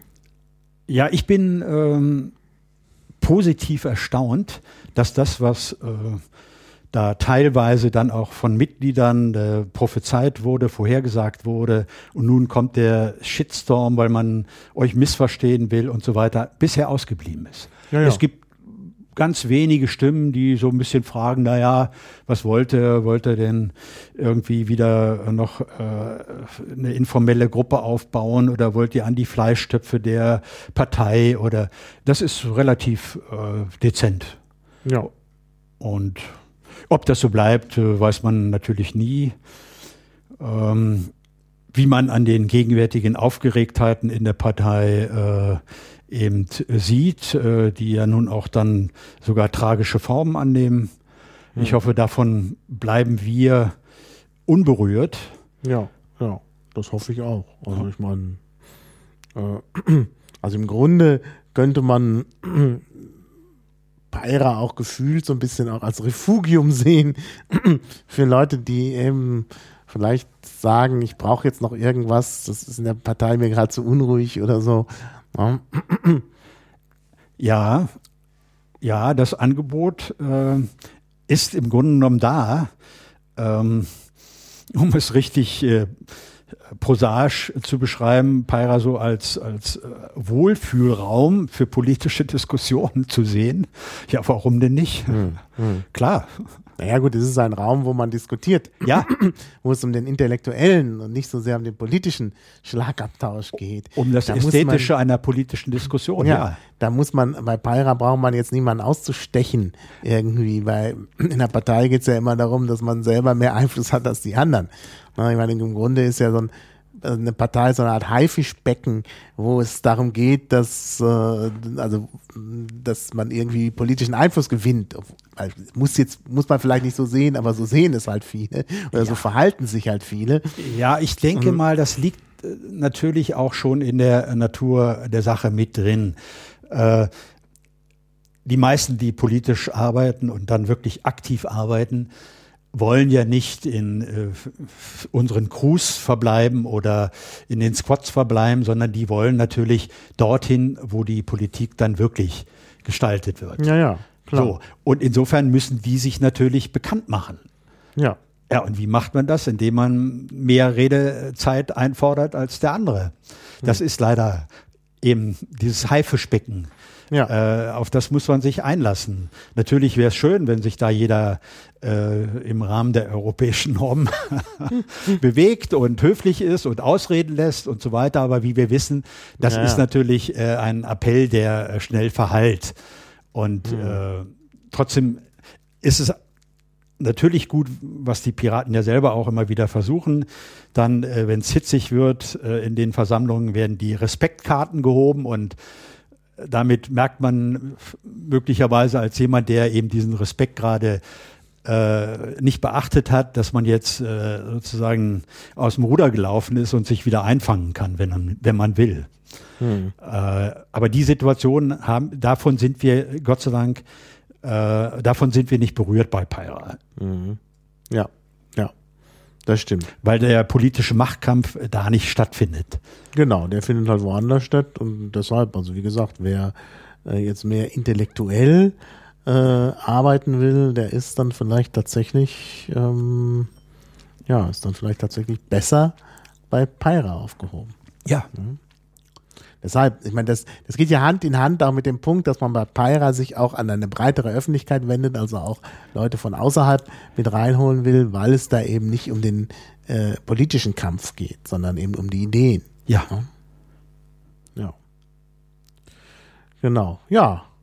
Ähm, ja, ich glaube, das ist das, äh, also es geht wirklich, äh, das, das, ähm, äh, das sollte man wirklich in den, in den Vordergrund stellen. Also auch nochmal als, als ganz äh, ähm, ja, wichtige Botschaft. Es gibt ja dieses Zitat, was äh, Eleanor Roosevelt zugeschrieben wird, was aber vielleicht auf Sokrates sogar zurückgeht. Mhm, mhm. Ähm, äh, das, ich habe das immer mal versucht herauszufinden, äh, wie das denn dann bei Sokrates ge geheißen haben könnte, wenn es wirklich von ihm ist. Ich hatte diesen Ausdruck, Great Minds discuss ideas, Average Minds discuss events, Small Minds discuss people. Ja, Ja. Und äh, ich glaube, da ist viel dran. Das sieht man auch äh, ähm, äh, bei der äh, bei der Piratenpartei. Also wenn man die Diskussion der jüngsten Vergangenheit anschaut, wo es ja immer um meiner Ansicht nach Kleinigkeiten ging. Ja. aber da ging es dann eben plötzlich um eine bestimmte Person. Ja. Und nicht mehr um die Ideen, die da vielleicht vertreten werden. Oder es ging um ein Ereignis. Ja. Und, und Pyra ist eben tatsächlich für die Ideen da. Ja. Und Ja. äh, dann ergibt sich automatisch, wenn die großen Geister so definiert sind, dass man sich unter großen Geistern bewegt. ne? Also ne, jetzt, also Ja, und äh, wenn man nicht zu weil wir das alle sind, sondern ne, wenn, wenn das so definiert wird, dass wenn es um Ideen geht, die äh, Geister groß sind. Dann, ja, ja, ja. Also, wie ja, also ähm, da ähm, zurückkommend auf äh, die heftigen Eruptionen, Auseinandersetzungen bis hin zu Parteiaustritten und äh, äh, Boykott äh, oder Bestreikung der oder Abschaltung der Infrastruktur. Natürlich muss man sich am Beispiel von Dresden fragen, ob der Angriff der Alliierten äh, ein äh, Angriff war, den man als Massenmord äh, titulieren könnte. ja. Jeder, der ähm, nicht dogmatisch ist, wird eine Diskussion darüber zulassen. Und wir müssen die auch zulassen. Wir können nicht einfach apodiktisch sagen, nein, es war nicht so oder es war so. Das, das ist dann ein, ein Cutten einer notwendigen Diskussion.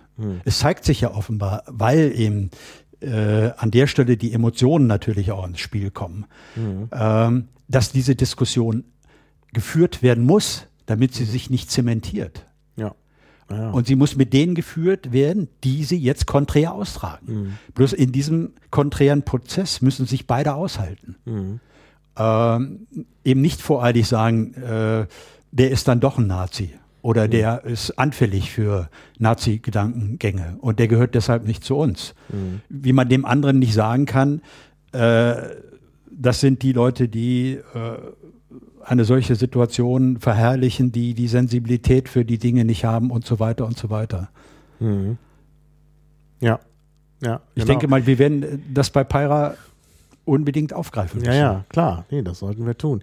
Naja, also ich meine, das ist natürlich schon so, wo, das hängt natürlich davon ab, wo du herkommst. Also ich bin ja äh, Pazifist, also ich, ich lehne ja Krieg grundsätzlich ab. Äh, jetzt kann man natürlich sagen, ja, aber der Krieg gegen Hitler und so, naja, äh, muss man dann drüber sprechen. Aber ich bin eigentlich gegen Krieg und das äh, bedeutet natürlich auch, dass ich da schon von vornherein eine klare Meinung habe, dass also kriegerische Aktivitäten äh, so oder so äh, abzulehnen sind. Ähm, und äh, von daher habe ich es da relativ leicht. ne? Äh, Ja, ja. Und äh, ja, gut, das ist jetzt der eine Aspekt. Naja, dann muss man aber auch nochmal den Kontext sehen, in dem da die Aktion äh, in Dresden stattfand. Ähm, da ging es ja darum, auch äh, eben zu provozieren. Äh, dann ist die Frage, dann ist nochmal so eine Metafrage, was darf man tun, wie weit darf man gehen beim Provozieren? Ich glaube schon, dass man da auch weitergehen darf als sonst, denn sonst wirkt die Provokation ja nicht. Ja, und ähm, dann ist ja ähnlich bei Pussy Riots. Äh, ne? Wie weit sollten Ja. die gehen? Wie hätte der Staat da zu reagieren? Wie reagiert der Staat in Deutschland äh, in solchen Situationen? Also das ist, äh, ähm, das ist ja auch nochmal ein Problem. Also es ist ein ganz, ganz vielschichtiges Problem. Ja. Also es geht nicht nur um die Frage, äh, wie wir mit der Geschichte umgehen, sondern es geht darum auch, äh, äh, was heute legitime Formen äh, von, äh, sagen wir mal, Provokation sind, gerade in so einer medialen Welt. ne? Ja. Also da muss man ja auch irgendwie ankommen. Ähm, und dann ist natürlich nochmal der Punkt, was auch leider bei der ganzen Diskussion nicht angesprochen wird, was ich aber auch nochmal gerne ähm, ja, thematisieren möchte, nämlich das Recht auf Anonymität. Ich meine, gerade in der Piratenpartei gibt es viele Leute, die sagen, ja, Moment mal, na, wir wollen anonymes Liquid Feedback, wir wollen anonyme SMV und sonst was alles, weil das unser Recht ist als Bürger. Hm, Naja, auch, auch äh, Teilnehmer an einer Demonstration haben vielleicht ein gewisses Recht. Ich bin auch äh, kein Freund des Vermummungsverbots. Das ist eigentlich auch eine Sache, die äh, grenzwertig ist in einer Demokratie. Und jetzt haben wir es hier mit Leuten zu tun, die sich vermummt haben, die also wenigstens symbolisch äh, sagen, wir sind jetzt hier mal anonym. Ne? Wenn man nun deren Identität an die Oberfläche zerrt, und das haben ja nicht nur Boulevardzeitschriften Nein, nein. gemacht, von denen wir es gewohnt sind, sondern das ist gemacht worden von Piraten, die dann Bilder verglichen haben und geguckt haben, ist da Photoshop benutzt worden und wer ist das wirklich? Und da wurde da richtig so eine Bilderphilologie betrieben und das finde ich, das, das finde ich nicht okay. Und das, da, da, also da tut mir leid, aber das ist kein äh, Verhalten, wie ich mir das von Piraten erwarte. Nein. Also wenn jemand sagt, ich will anonym bleiben, äh, klar kann man hergehen und sagen, ha, ich weiß ja, wer es ist, weil ich vielleicht irgendwelche auch Zugänge habe zu Computersystemen und das herausfinden kann. Aber dann muss ich trotzdem respektieren, da will jemand anonym bleiben und dann äh, hänge ich das nicht an die große Glocke und sage, der ist es. Ja, ja, ja Also- das ist, das ist äh, eine ganz äh, wichtige äh, Frage, die du da ansprichst, über die man eben erst recht vor dem Hintergrund der anderen piratischen Überlegungen zu dem Thema Anonymität Ja. diskutieren muss, weil offenbar diese Grundsätze, die es ja gibt, dann doch nicht verstanden worden sind, was Ja, ja. das eigentlich heißt. Ja. Ja. Ja, genau. Also das ist ja auch nochmal so ein Punkt, über den man da sprechen muss. Also wie gesagt, da ist eine vielschichtige äh, Diskussion. Und dann muss ich natürlich sagen, gut, ähm, es, äh, es nimmt, natürlich nimmt diese ganze Geschichte auch sehr viel, äh, sehr viel Raum ein, vor allen Dingen auf Twitter, was zum Beispiel auch andere Fragestellungen untergehen lässt. Ja, also gerade äh, die Dinge, die sich jetzt in der Ukraine abspielen, werden wenig beachtet. Ne? Das äh, ist. Naja, wobei wir ja da äh, so einen wirklich in Anführungszeichen Glücksfall mit Marina Weißband haben. Ja, das stimmt. Äh, eben aufgrund ihrer äh, Herkunft äh, äh, und ihres Involviertseins in sozusagen diese Freiheitsbewegung ähm, wird sie ja von den Medien sogar wieder äh, berücksichtigt. Und äh, also an der Stelle haben wir in diesem Falle wirklich äh, mal Glück, dass äh, sie die Partei an der Stelle gut vertreten kann. Äh, und damit das Thema auch mit den Piraten verbunden wird. Wenn sie nicht da wäre, wäre natürlich dadurch, dass wir uns auf einen Binnenkonflikt konzentrieren, das mit den Piraten gar nicht verbunden worden. ja, Das Ja. ist richtig. ja. Ja, ja, genau. Also das ist schon, das ist auch nochmal, äh, das ist auch noch mal ein wichtiger Punkt. Also ich finde, innerhalb der Partei wird leider relativ wenig über äh, die Geschichte in der Ukraine gesprochen. Ich meine, ich habe das selber ja versucht, auch mit einem Podcast. Ähm, äh, mit dem Gregory Engels äh, hier beim Ja. Klabautercast. Da haben wir das Thema ja auch angesprochen und er hat ja da schon erläutert, was jetzt Marina Weißband im Spiegel ja noch ausführlicher gemacht hat, dass da eben es eine ganze Reihe von Gruppierungen gibt, dass man die Bürgerbewegung sehen muss, die Opposition sehen muss. Die ukrainischen Piraten sind ja auch nicht Teil der Opposition, sondern Teil der Bürgerbewegung. Ähm, dann ist aber die Bürgerbewegung auch äh, eben sehr äh, zersplittert. Das sind ganz unterschiedliche Gruppen. Ähm, das ist ähm, äh, ja, das ist natürlich schon nochmal äh, ein ganz wichtiger Punkt auch. Ja. Ne? Also das ist sehr unübersichtlich, aber das muss man sich schon sehr genau angucken. Denn ich meine, klar, die, den Leuten in der Ukraine geht es vor allen Dingen darum, die alltägliche Korruption zu beenden. Aber die Frage ist, wie macht man das am besten? Und ich meine, klar, wenn jetzt irgendwann die Regierung aufgibt in der Ukraine und ersetzt wird durch die Opposition, ist natürlich die Gefahr, dass die Opposition sich ähnlich verhält wie die Regierung. Also, dass sie auch so wird. Und mh, wir kennen es ja aus der Ukraine. Es ist ja nun auch nicht, die Opposition war ja sozusagen schon mal mit Timoschenko an der Macht und hat sich auch nicht vorbildlich verhalten. Ne? Also, das ist eine ganz schwierige Sache. Und da ist eben auch drüber nachzudenken, wie, äh, ja, wie geht das am besten?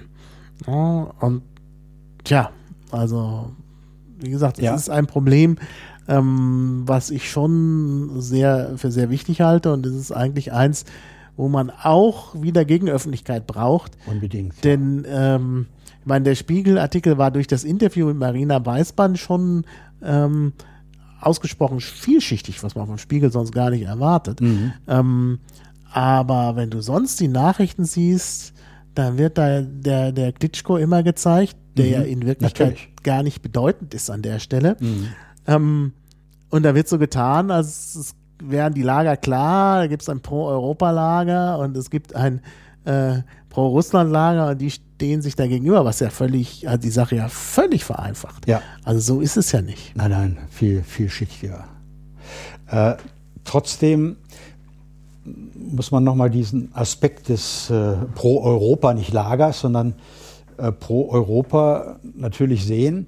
Also ich bin schon erfreut äh, darüber, dass es äh, Länder gibt, die durchaus zu Europa gehören könnten, äh, die das Projekt Europa eigentlich viel positiver sehen als wir, die dieses Europa-Projekt schon lange kennen und äh, äh, mit viel Kritik eigentlich auch auf dieses Europa-Projekt zugehen, weil man sagt, äh, weil wir sagen, dass die Idee Europa ähm, stark gefährdet ist und das Friedensprojekt äh, im Grunde genommen vor dem Scheitern äh, steht, weil man sich nicht um die äh, Grundidee wirklich gekümmert hat, weil es eben nicht gelungen ist, eine europäische Identität herzustellen. Ja.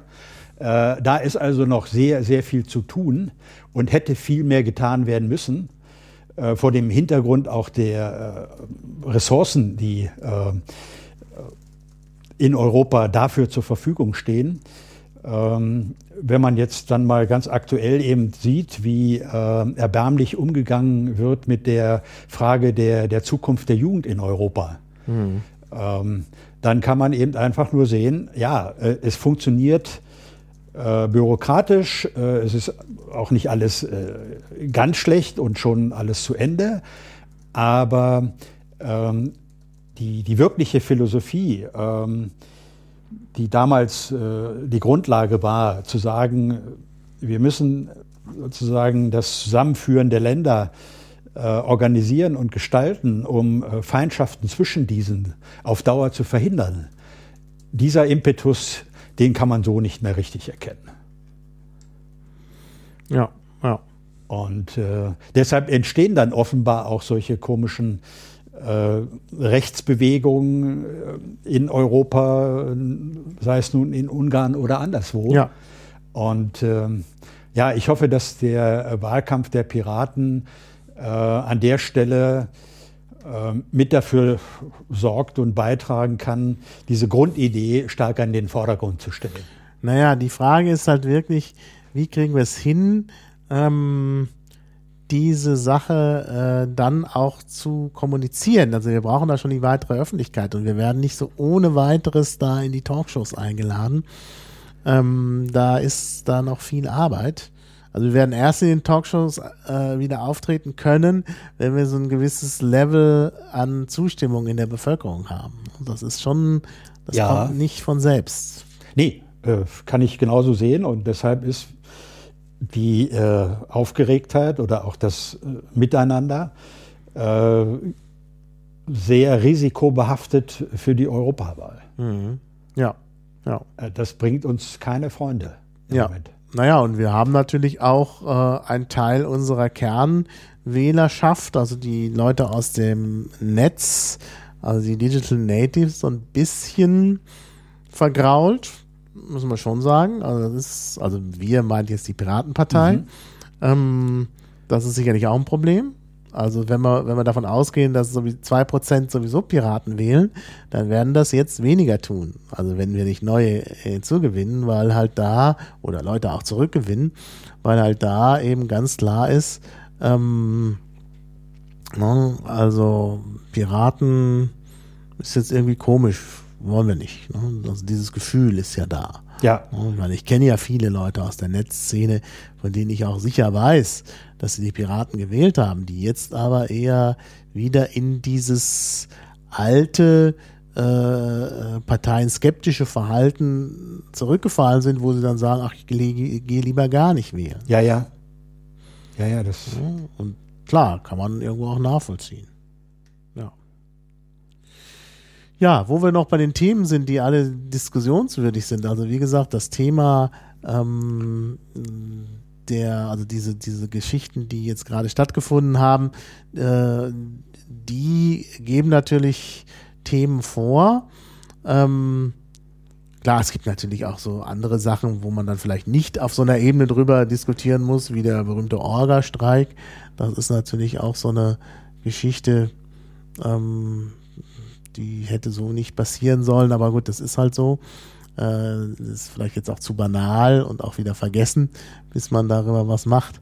Ähm, aber ansonsten innerhalb der Piratenpartei, ähm, also ich denke, gerade die ideologische Frage, die muss tatsächlich gestellt werden und das muss man diskutieren.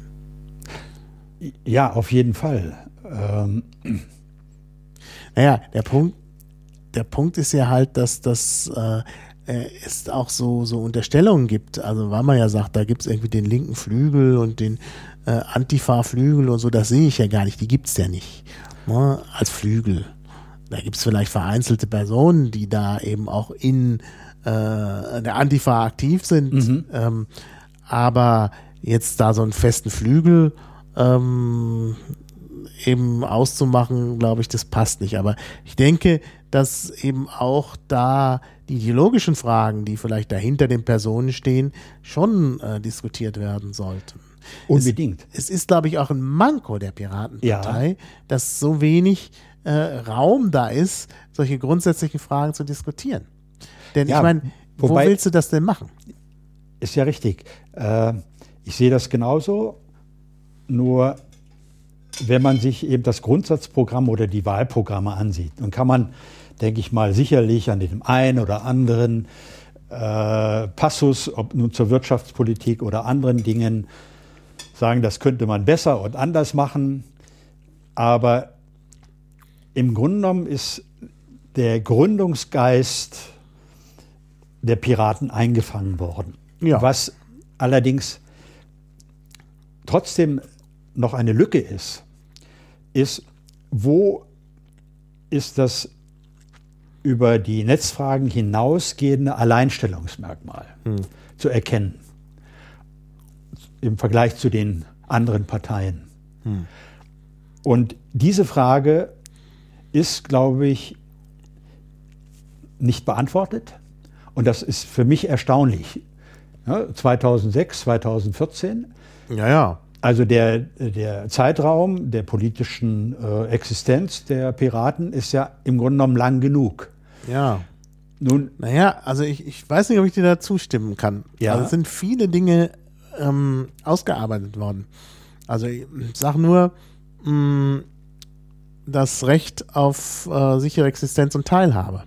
ja, Ja, das ist ein Aspekt, gut, das ist eine Weiterentwicklung vielleicht von früheren Gedanken, wie ich das ja versuche hier in den Kontext des Sozialliberalismus zu stellen. Muss man vielleicht nicht tun. Ähm, aber das ist schon eine Sache, die du sonst nirgends findest. Also überhaupt, wie gehen wir mit der postindustriellen Gesellschaft um, Ja. wo es Arbeit nicht mehr gibt oder nur noch Ja. in sehr eingeschränkter Weise gibt. Insbesondere die Industriearbeit gibt es nicht mehr. Wo es eine Gesellschaftsordnung gibt, äh, eine Gesellschaft gibt, die besteht nur noch aus ja, Selbstständigen und Angestellten. ne? Wobei die Zahl der Angestellten sogar rückläufig ist. Und prekär Vergleich zu den beschäftigt. Selbstständigen, wenn man die prekär beschäftigen, Beschäftigten, die Leute, die zu Hause sind, auch jetzt mal als selbstständig einordnet. ne? Im weiteren Sinne. ne? Also von daher, ähm, und da gibt die Piratenpartei Antworten. Vielleicht sind die Antworten nicht ausgefeilt, weil man noch nicht genau weiß, wie man das letztlich umsetzt. Aber ich kenne wirklich keine andere Partei, die sich im Ansatz damit als Partei beschäftigt hat. Es gibt Ansätze, wie gesagt, Althaus hat da mal was gemacht zu seinem, ähm, wie ist das noch, Bürgergeld oder so ähnlich. Ähm, überall in den anderen Parteien gibt es Leute, wie auch überall in den Parteien sich mal jemand mit Netzpolitik beschäftigt hat. ist ja so, es ist ja so, dass da Leute was machen. Nur, dass eine Partei sich grundsätzlich mit der Frage als Partei auseinandersetzt, das Ja. gibt's nicht. Nein, nein, äh, also dann äh, war das möglicherweise ähm, von mir äh, zu unscharf formuliert. Ich sage ja, der Gründungsgeist, so wie ich ihn äh, verstanden habe und weshalb ich dann sagte, okay, ich gehe jetzt doch zu den Piraten, ist eben wirklich für mich der gewesen, dass ich gesehen habe, die anderen Parteien haben auf diesen grundsätzlichen äh, digitalen Wandel keine Antwort äh, für die Gesellschaft. Äh, sie sind nach wie vor äh, immer noch unterwegs. Vollbeschäftigung ist ein Ziel, Ja, äh, obwohl es eine, genau. eigentlich für diejenigen, die in den anderen Parteien zu diesem Thema äh, Schaffen von Arbeitsplätze äh, arbeiten, wissen müssen, dass das eine Lüge ist. Ja. Dass Ja. das einfach nicht stimmt und auch Das wissen irgendwie alle. zurückkommt. das wissen alle, nur es, es wird trotzdem andere Politik gemacht. Ja, ja. Das ist ja gerade diese Art von Politik, die ich nicht so mag. Ja, ja, ja, aber jetzt, jetzt, kommt, jetzt kommt eben dann sozusagen die Frage, äh, was ist die Antwort der Piraten dann vor diesem Hintergrund, den du gerade auch beschrieben hast? Natürlich sind in den anderen Parteien auch kluge Menschen und in den anderen Parteien gibt es die einen oder die anderen, die sich auch mit der Netzpolitik beschäftigen oder sonst was, die dann aber überstimmt werden. Und insofern gibt es, wenn man so will, in den anderen Parteien auch Piraten, die da zwar nicht mit dem Parteibuch der Piraten unterwegs sind, aber mit den Ideen oder mit der Ahnung äh, von Problemlagen, die die Piraten umtreibt. Die haben noch keine Antwort auf das Grundthema, wie die Piraten nicht. Wie gehen wir um sozusagen mit dieser Frage äh, Kapitalismus, Eigentum, ähm, wie gehen wir um mit den Oligarchien und so weiter. Da haben die Piraten noch nichts geliefert. Und insofern gibt es das große Misstrauen, dass man ihnen sagt, okay, Ja. ihr habt in der Problembeschreibung recht, aber ihr, ihr habt keine, keine Lösungsvorschläge, die so komplex sind, dass sie auch alles berücksichtigen und wir uns vorstellen können, es wird besser statt schlechter. Das ist ja immer mit diesen neuen Ansätzen dieses Vorurteil, was man dann hat. Wenn mir jemand erzählt, ich habe ein Rezept, wie ich deine Welt verbessern kann, Ja. dann sage ich, ja gut, äh, hört sich gut an, würde ich gerne auch so haben, aber bitte sage mir dann ganz konkret, wie du das umsetzen willst. Ja. Und ich werde dir dann möglicherweise folgen, aber wenn du es nicht konkretisieren kannst, Ja. äh, in Form sozusagen nicht nur der Einforderung des bedingungslosen Grundeinkommens und der Beschreibung, dass das tatsächlich äh, dazu führt, dass wir uns nicht mehr äh, demütigen lassen äh, von einer Behörde und denen erklären müssen, warum wir das jetzt brauchen, sondern äh, die akzeptieren, dass die Lage so ist, dass sie mir jetzt ein bedingungsloses Grundeinkommen äh, ohne Erklärung einfach aufs Konto äh, bringen müssen. Das ist die, die Frage. Ja, ja, genau. Also das ist wirklich, das ist wirklich das, ähm, naja. Naja, es gibt noch mehr, es gibt noch mehr Fragen, die die Piratenpartei schon bearbeitet hat. Also ich finde zum Beispiel das, äh, die Geschlechter- und Familienpolitik, das ist auch ein Alleinstellungsmerkmal. Nur nur die jungen Liberalen haben mal was gemacht, das nannte sich Verantwortungsgemeinschaft, was über die eingetragene Partnerschaft hinausgeht.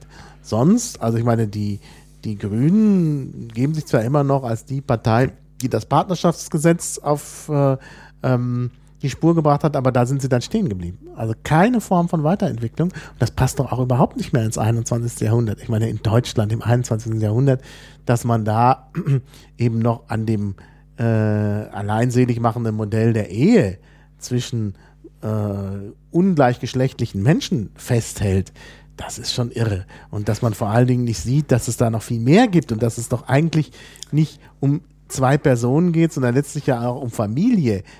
Steht sogar im Grundgesetz. Und dass dieses, das heutige Familienbild ein anderes ist als das des, der Mitte des 20. Jahrhunderts und dass man darauf irgendwie eine Antwort haben muss, auch da sehe ich nur eine Entwicklung bei den Piraten. Also bei den Fragen der Gesellschaft des 21. Jahrhunderts und das ist Arbeit und Zuhause, das sind die beiden Punkte und vielleicht noch der Hackerspace. Mhm. Das ist, da gibt's halt nur Antworten bei den Piraten und nirgendwo anders. Also es wird gar nicht mal, was heißt Antwort, es wird gar nicht mal diskutiert. Ja, ja, ja aber stellen wir uns mal vor, wir beide hätten jetzt die Chance, dass wir sagen, wir gehen in den Europawahlkampf ja. mit drei Themen. Ja. Das erste Thema ist im Grunde genommen schon vorgegeben äh, und ich finde äh, fantastisch äh, hm. vorgegeben, Europa grenzenlos. Ja, klar. So, ich glaube, da haben wir auch gar keine Schwierigkeiten, mhm. damit Punkte zu sammeln. Da sind wir auch fast die Einzigen. Ja. Weil diese ganze traditionelle Europa-Idee bei den anderen Parteien ja auch untergegangen ist. Ja. Sogar bei den Konservativen gibt es so eine gewisse Europa- na, ich würde mal sagen, ich will nicht sagen Feindlichkeit, das gibt es sicherlich noch nicht, aber auch da gibt es so eine gewisse Europaskepsis. Da gibt es viele Leute, die sagen, ja, und der Euro und naja, und wir dürfen auch nicht jetzt irgendwie alles da den Südländern übergeben und so. Also eine gewisse, äh, also leichte Skepsis, würde ich mal sagen. Ich würde jetzt nicht sagen, ja. dass das diese berühmten Euroskeptiker sind, mhm. sondern ne, also das ist in den konservativen Parteien so. Bei der SPD weiß man nicht so genau. Wie immer, wie so oft, sie ja. warten ab. Ja. Und äh, bei den Grünen, ja, also richtig, äh, so richtig voll äh, europäisch sehe ich da die Grünen auch nicht. Nein, nein, nein, nein. Also deshalb, sind vielleicht also, noch am, am besten in der Hinsicht. Ja, ja, ja. ja und, und dann gibt es natürlich ganz klar die Gegner, Euro-Gegner und mhm, so. AfD mhm. ist natürlich mhm. populistisch, klar. Ja, natürlich. Ja, ähm, ja und wo dann? Also nein, nein. Wer, wer, ist dann für Europa? Nein, also wie gesagt, der Aufschlag, den wir da gemacht haben, mit diesem Titel, mit dem Slogan Europa grenzenlos ist wunderbar. Äh, ja. Da haben wir, glaube ich, gar keine Schwierigkeiten, äh, dafür Menschen äh, zu gewinnen, äh, die aus diesem Punkt heraus uns wählen würden. Mhm. Äh, bei, dem, äh, bei der Frage, wie gehen wir um mit den sozialen Differenzierungen in dieser Gesellschaft, ist das noch ein Thema? Muss man lange drüber reden? Oder sind die meisten Menschen auch dafür? Sehe ich äh, es so, dass es gut ist, dass die Piraten das zu einem ihrer Hauptthemen gemacht haben. Mhm. Äh, das zeichnet sie aus. Aber wir beide wissen, dass das Thema immer noch nicht durch ist. Wie meinst du das nicht durch? Äh, viele, das sehe ich äh, sozusagen, so wie ich das in den Medien jetzt wieder wahrnehme, ähm, sehen das Thema so, so jetzt haben wir lang genug diese schwulen Lesben-Diskussion und überhaupt äh, geduldet und die sollen mal wieder eigentlich still sein. Hm. Mhm. Ja, also da gibt es, wenn ich das richtig wahrnehme, äh, noch nicht den, den großen Durchbruch äh, in der Weise, dass man über das Thema gar nicht mehr reden muss. Hm. Ja? ja? Wenn, wenn sich ein, ein äh, schwuler äh, Fußballspieler outen muss mhm. und das zum Thema bei ARD und sonst was wird, ja, ja, klar. dann ist das für mich sozusagen ein Nachweis dessen, dass das Thema zwar verglichen nur mit den finsteren äh, 60er Jahren, 50er Jahren, äh, natürlich äh, in einer anderen äh, ähm, Akzeptanz steht, aber noch nicht so, wie ich mir das wünsche. Ja, naja, insbesondere wenn man dann äh, Talkshows hat mit dem Titel droht die moralische Umerziehung. Also das ist ja wohl, also das fand ich ja wirklich das Ja, Letzte. und das ne? meine ich damit, Und das ne? zeigt, wie, wie, ja, ich meine, da sind die Piraten vielleicht sozusagen zu weit. Äh, was heißt zu weit? Nein, die sind natürlich da, wo ich sie eigentlich haben will. Ja. Aber im Vergleich zur Gesellschaft. Denn ich meine, wenn sowas, das, das denkt sich ja nicht, das ist ja nicht so, dass das, also ich glaube, die Medien sind ein guter Spiegel von dem, was die Gesellschaft denkt. Ja. Es sagen, sagen ja viele, So ist die, es.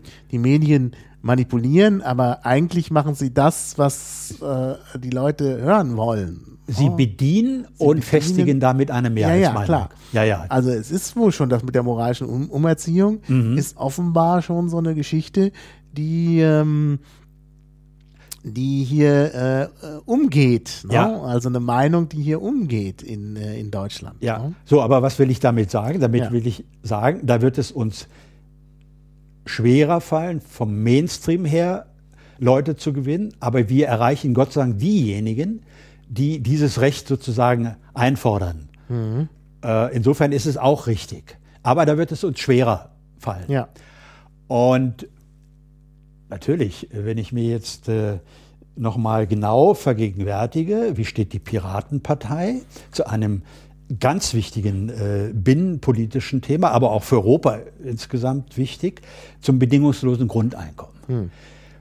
Da fehlt, finde ich, die kraftvolle Aussage. Es gibt viele in der Partei, äh, die sagen, ja, äh, das ist unser Sozialmodell, das wollen wir, aber so, so eine richtige, einheitliche, kräftige Stimme der Partei gibt es dazu nach wie vor nicht. Und das finde ich sehr, sehr schade. Weil ähm, dann hätten wir doch eine ganze Menge abgedeckt. Diejenigen, die eben wirklich ein modernes Europa wollen, die zu diesen Friedensideen äh, stehen. Wir haben dann diejenigen, die eben sagen, wir wollen unsere Rechte wie jeder Heterosexuelle haben, ohne dass wir hier überhaupt weiter diskutieren müssen. Und dann haben wir eben diejenigen, die in prekären Verhältnissen leben und in, insofern jeden Tag äh, ja gedemütigt werden. Ja. Wenn ich das mal vor dem Hintergrund sehe, dass die äh, Diätenerhöhung ähm, so groß ist, dass die sich den doppelten Hartz-IV-Satz auf ein sowieso schon üppiges, äh, auf sowieso schon üppige Diäten genehmigt haben, dann ist das ja äh, wirklich eine Demütigung all derjenigen, die von diesen Mitteln leben müssen. Einfacher Hartz-IV-Satz. Ja, ja, das stimmt natürlich, klar. Auf der anderen Seite, ich bin immer ein bisschen gespalten, wenn immer gesagt wird, ja, Diätenerhöhung, Selbstbedienungsladen. Ähm, also es mag jetzt so ein bisschen wieder so einen Geschmack haben, weil es wirklich so aussieht, als würden die wirklich so richtig unverfroren in die Kasse greifen, wo von allen anderen verlangt wird, wir müssen sparen. Ähm, und aber auf der anderen Seite ist natürlich schon so, dass äh, Mandatsträger auch äh, wirklich üppig verdienen müssen, denn sonst ist die Gefahr groß, dass viele eben versuchen, jetzt hier über Nebenbeschäftigung, Vorträge oder sonst was da äh, ähm, äh, noch ihr Geldsäckel zu füllen. Und das führt natürlich dazu, dass sie möglicherweise käuflich, leichter käuflich sind. Also wahrscheinlich sind Parlamentarier immer äh, irgendwie, ja, käuflich ist vielleicht der falsche Ausdruck, aber äh, neigen immer dazu, irgendwelchen Lobbyisten dann zu folgen. Ähm, aber das wird natürlich noch leichter, wenn sich das mit, mit finanziellen Vorteilen verbindet oder mit einem guten Job nachher. Ich meine, siehe Pofalla, ich meine, das ist offensichtlich in Deutschland Realität, nicht nur in Deutschland, dieses äh, Karussell-Ding. Ähm, und äh, äh, dann, ja, das ist auch nicht gut. Also wie gesagt, von daher müssen, müssen die, äh, äh, muss die Bezahlung der Abgeordneten schon so sein, dass, äh, ähm, ja, dass man wirklich sehr, äh, dass, dass, dass es wirklich jemand schon, schon sehr komisch drauf sein muss, wenn er sagt, das reicht mir immer noch nicht, jetzt will ich aber nochmal extra Geld. Ja, ja, aber das findet ja vor dem Hintergrund äh, statt, dass es eine massive Gerechtigkeitslücke gibt. Ja, ja. Ja, ja, das stimmt. Ja, Äh, das findet eben vor dem Hintergrund statt, dass Genau. wir seit Jahren äh, massiv erleben, es gibt nicht die Umverteilung von oben nach unten, Hm. sondern von unten nach oben. Ja, ja, klar. Ja, und diese, diese Begünstigung, äh, die sollten wir vor Augen haben und insofern äh, nicht sozusagen aus populistischen Gründen ähm, einer, einer falschen äh, Position hinterherlaufen, sondern mehr unter diesem Vorzeichen, wie ist das Miteinander in dieser Gesellschaft und sind diese Abstände äh, noch gerechtfertigt unter dem Vorzeichen, dass ja eine Ausstattung der Bundestagsabgeordneten mit 8000 sowieso Euro ja Mhm. nun auch nicht gerade äh, schon so ist, dass es knapp bemessen ist. Also Mhm. ja, da, ja, klar. Naja. ja, Nee, nee, ganz klar. Das ist schon richtig. Naja, aber äh, also wie gesagt, die, dieser Hintergrund ist eigentlich das, das Problem. Und ähm, ich bin auch der Meinung, dass äh, äh, übrigens, äh, ich habe mich ja kürzlich mit Sozialliberalismus beschäftigt. Das ist schon interessant gewesen und wie gesagt, aus der Geschichte kann man ja immer viel lernen. Also dieses Programm der FDP von 1971, was ja schnell wieder beerdigt worden ist, kann dann darüber nachdenken, was wohl die Gründe dafür waren. Ähm, aber einen Punkt zum Beispiel fand ich sehr überraschend. Ähm, Im letzten Teil werden so Rechnungen gemacht über die Erbschaftssteuer. Also die FDP wollte damals die Erbschaftssteuer stark erhöhen, was, was sie ja nun dann nach 77 schon gar nicht mehr wollten und jetzt in der letzten Nummer wollen Ja. sie am besten die Erbschaftssteuer ganz abschaffen. Ähm, aber äh, das fand ich interessant. Das war zum Teil bei größeren Geldvermögen weit über die Hälfte, die abgegeben werden musste. Ich weiß jetzt nicht mehr in Erinnerung, 60 oder 70 Prozent, also richtig viel, was abgegeben werden musste äh, an den Staat. Ähm, und das ist natürlich schon eine interessante Idee. Denn die Sache, die dahinter steckt, das ist auch so eine Idee, über die ich dann nochmal irgendwann bei Payra mal schreibe, ist eben äh, meiner Ansicht nach muss halt, äh, also wir kommen ohne Steuern nicht aus. Das ist ja gut, bei den Anarchisten wird dann immer gesagt, ja, es geht auch ohne Steuern. Ähm, aber im Moment haben wir halt den Staat noch. Also klar muss man sich Gedanken machen, ist das das Modell für alle Zeiten, im Zeitalter der Peer-to-Peer-Vernetzung brauchen wir vielleicht auch weniger Staat, das ist äh, klar. Aber im Moment haben wir den Staat. Und im Moment brauchen wir den eben auch, um eine gewisse Grundsicherheit und eben auch soziale Sicherheit zu schaffen äh, und Bildung und so weiter. Ja, das kann später alles nochmal anders kommen, aber im Moment brauchen wir ihn und der muss halt finanziert werden. Und wo nehmen wir das Geld her? Und da bin ich eben der Meinung, das Geld sollte immer da genommen werden, wo Transaktionen stattfinden. Ja? Denn da ist wirklich äh, sozusagen der Wert quantifiziert. So Vermögensteuergeschichten, das ist in Deutschland ja schon mal gescheitert, ist immer eine ganz schwierige Sache. Erstmal muss man da eine wahnsinnige Überwachung einführen. Du musst ja herausfinden, was jetzt die Immobilie, das Grundstück und so wirklich wert ist. Das ist immer ganz schwierig. Also ich kenne, äh, hab ich, das habe ich glaube ich schon mal gebracht im Klabautergas, ich kenne einen, äh, ja, der dem halt durch Erbe da so ein Waldstück zugefallen ist.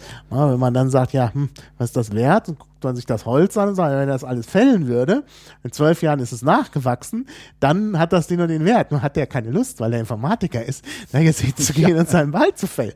Ja, So ist es absolut wertlos. Ja. Und wenn man da jetzt Steuern drauf erhebt, ist das halt schwierig. Und äh, das ist halt mit der Vermögensteuer eine ganz schwierige Geschichte. Aber wenn vererbt wird, und irgendwann muss alles vererbt werden, denn keiner lebt ewig, dann kann man zugreifen. Und man kann immer zugreifen, wenn Transaktionen da sind, auch an der Börse. Also ich finde, dass es da nicht auf alle Transaktionen Ja. Irgendwie schon Steuern gibt, das ist schon seltsam. Ich meine, diese sogenannte Börsensteuer ist ja eine, die dann wirklich nur am Ende ist und dann kann man noch seine Verluste mit den Gewinnen verrechnen und so. Ich habe immer ein paar Verluste, ich kann also immer was verrechnen, andere haben vielleicht weniger Verluste, ne? aber es ist im Grunde äh, Also das ist ein Witz, was, was da. Und dann die Transaktionen, gerade diese High-Speed-Transaktionen, die da funktionieren, oder die ganze Geschichte mit Dark Pools, dem bin ich jetzt neulich mal nachgegangen, haben die Piraten auch noch nicht entdeckt als Thema. Ja, da geht es ja auch um Transparenz. Ja, Also es gibt tatsächlich diese Dark Pools, wo also im, im Dunkeln, also Geschäfte Ja, in ja, Transparenz gemacht werden. Das muss man sich mal alles vorstellen. Ja, und dann ist natürlich auch, ja, wenn gar nicht klar ist, was da für, für, für Gewinne gemacht werden, dann ist natürlich auch nicht zu holen. Ne? Also da, wo Transaktionen sind, selbst bei den Dark Pools muss es irgendwann Transaktionen geben. Da muss dann eben zugegriffen werden und da müssen halt die Steuern herkommen. Ja. Ne? Und es ist schon so, dass im Moment da viel Geld auch gebraucht wird.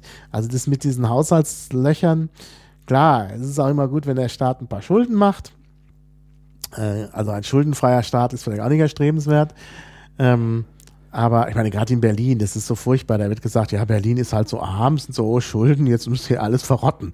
Ne? Also das kann ja nicht sein. Nein. Ne? Also das ist das, also wirklich, wenn man sich umschaut in Berlin, was könnte da für Geld investiert werden und wie schön wäre das, wenn das Geld investiert würde. wenn das da nicht, ich meine, im Rathaus Schöneberg da, wenn man da über die Flure geht, denkt man immer, also das, das war ja in der DDR alles besser. besser. also da muss dringend Geld investiert werden, aber das Geld ist natürlich nicht da. Naja, wie wir wissen, geht es in andere Bereiche und da wird es dann ja. gleich so viel, dass äh, damit begründet wird, wir haben jetzt kein Geld. Klar. Naja. naja. Tja, naja, gut. Aber ja, aber die, diese, der Bewusstseinswandel, ähm, äh, wer gibt in der Gesellschaft ab hm. und warum, ähm, den haben wir ja nicht. Wir haben ja äh, im Grunde genommen zu wenige Bürger, die äh, sich gesellschaftlich verantwortlich fühlen. Hm. Ähm, das wäre sozusagen ein, ein Punkt, äh, das ist eine Daueraufgabe, denke ich, das ist auch nicht einfach herzustellen. Und äh, vielleicht nochmal zum Anfang äh, unserer Aufgabenstellung als äh, Payra zurückkommt. Äh, politische Bildung. Hm. Was können wir mit politischer Bildung erreichen? Ich ja. habe da keine Illusion. Wir werden den Menschen nicht zum besseren Menschen hm. äh, machen können. Ähm, wir werden ihn zunächst einmal nur ausstatten können durch äh, ein Angebot an politischer Bildung, politische Prozesse äh, einordnen zu können, äh, möglicherweise dadurch auch äh, sich vorstellen zu können, was passiert, wenn es eben Krisen gibt, wie geht das in dieser Gesellschaft aus, äh, weiterhin demokratisch oder diktatorisch. Mhm. Also im Grunde genommen ist das Angebot erstmal so, als wenn ich jemand anbiete, Mathematik zu lernen. Mhm. Nämlich ja. zu wissen, warum ist eins und eins gleich zwei und nicht drei. Äh, aber trotzdem erhoffe ich mir natürlich, äh, dass wenn wir dieses Angebot unterbreiten, bezogen auf einen langen Zeitraum, tatsächlich wie äh, Identifikationen mit äh, dieser Gesellschaft, mit seiner Stadt äh, erhöht wird. Ja. Das haben wir ja im Moment nicht. Mhm. Ähm, ich finde, es gibt zu wenige, die sich für diese Stadt äh, wirklich im Sinne äh, des Gemeinwohls interessieren. Mhm. Ähm, es gibt zu wenige, die sich an politischen Wahlen beteiligen. Mhm. Und wenn man dazu einen Beitrag leisten kann, ähm, einen kleinen Beitrag als, als äh, Payra, wäre das natürlich fantastisch. Ja, ja, ich denke schon, das wäre gut. Ja. Ja, das ist fast schon ein schönes Schlusswort. Haben wir irgendwas vergessen? Also außer natürlich die Einladung, dass man mitmachen kann. Ja, unbedingt. Man kann mitmachen. Also Peira.org ist die Seite, da kann man gleich auch schon Mitglied werden. Ne? Ja, da sind die äh, Konditionen dargestellt, wie man Mitglied wird. Mhm. Wir haben einen monatlichen Mitgliedsbeitrag von 10 äh, Euro. Ich denke äh, oder ich hoffe, dass sich Interessierte den leisten können. Und ja. Wir ja, haben also ich meine, gesagt, wofür wir arbeiten wollen, in welche Richtung wir denken. Wir sind äh, im besten Sinne des Wortes äh, liberal. Wir mhm. schließen keine Idee aus. Sind es sei denn offen. Also, ja. Ist, ne? also es ist kein Club, der irgendwie erstmal seine Mitglieder vorher auswählt oder so. Also man kann einfach beitreten, wenn man das will. Es sei denn, man verfolgt rassistische. Äh, okay, ja, das ist ja, klar. Das ist völlig klar. Das Darüber müssen wir nicht reden. Eigentlich von selbst, ja. Und äh, insofern ist es eine Einladung an ein breites Spektrum von Menschen, die an politischen Diskussionen interessiert sind. Ja. Gut, dann würde ich sagen, schließen wir hier. Also danke für das Gespräch und dann äh, hoffe ich mal, dass äh, Pera wächst, blüht und gedeiht. Ja? Danke. Also, tschüss. Auf Wiederhören. Bis zum nächsten Klabautercast.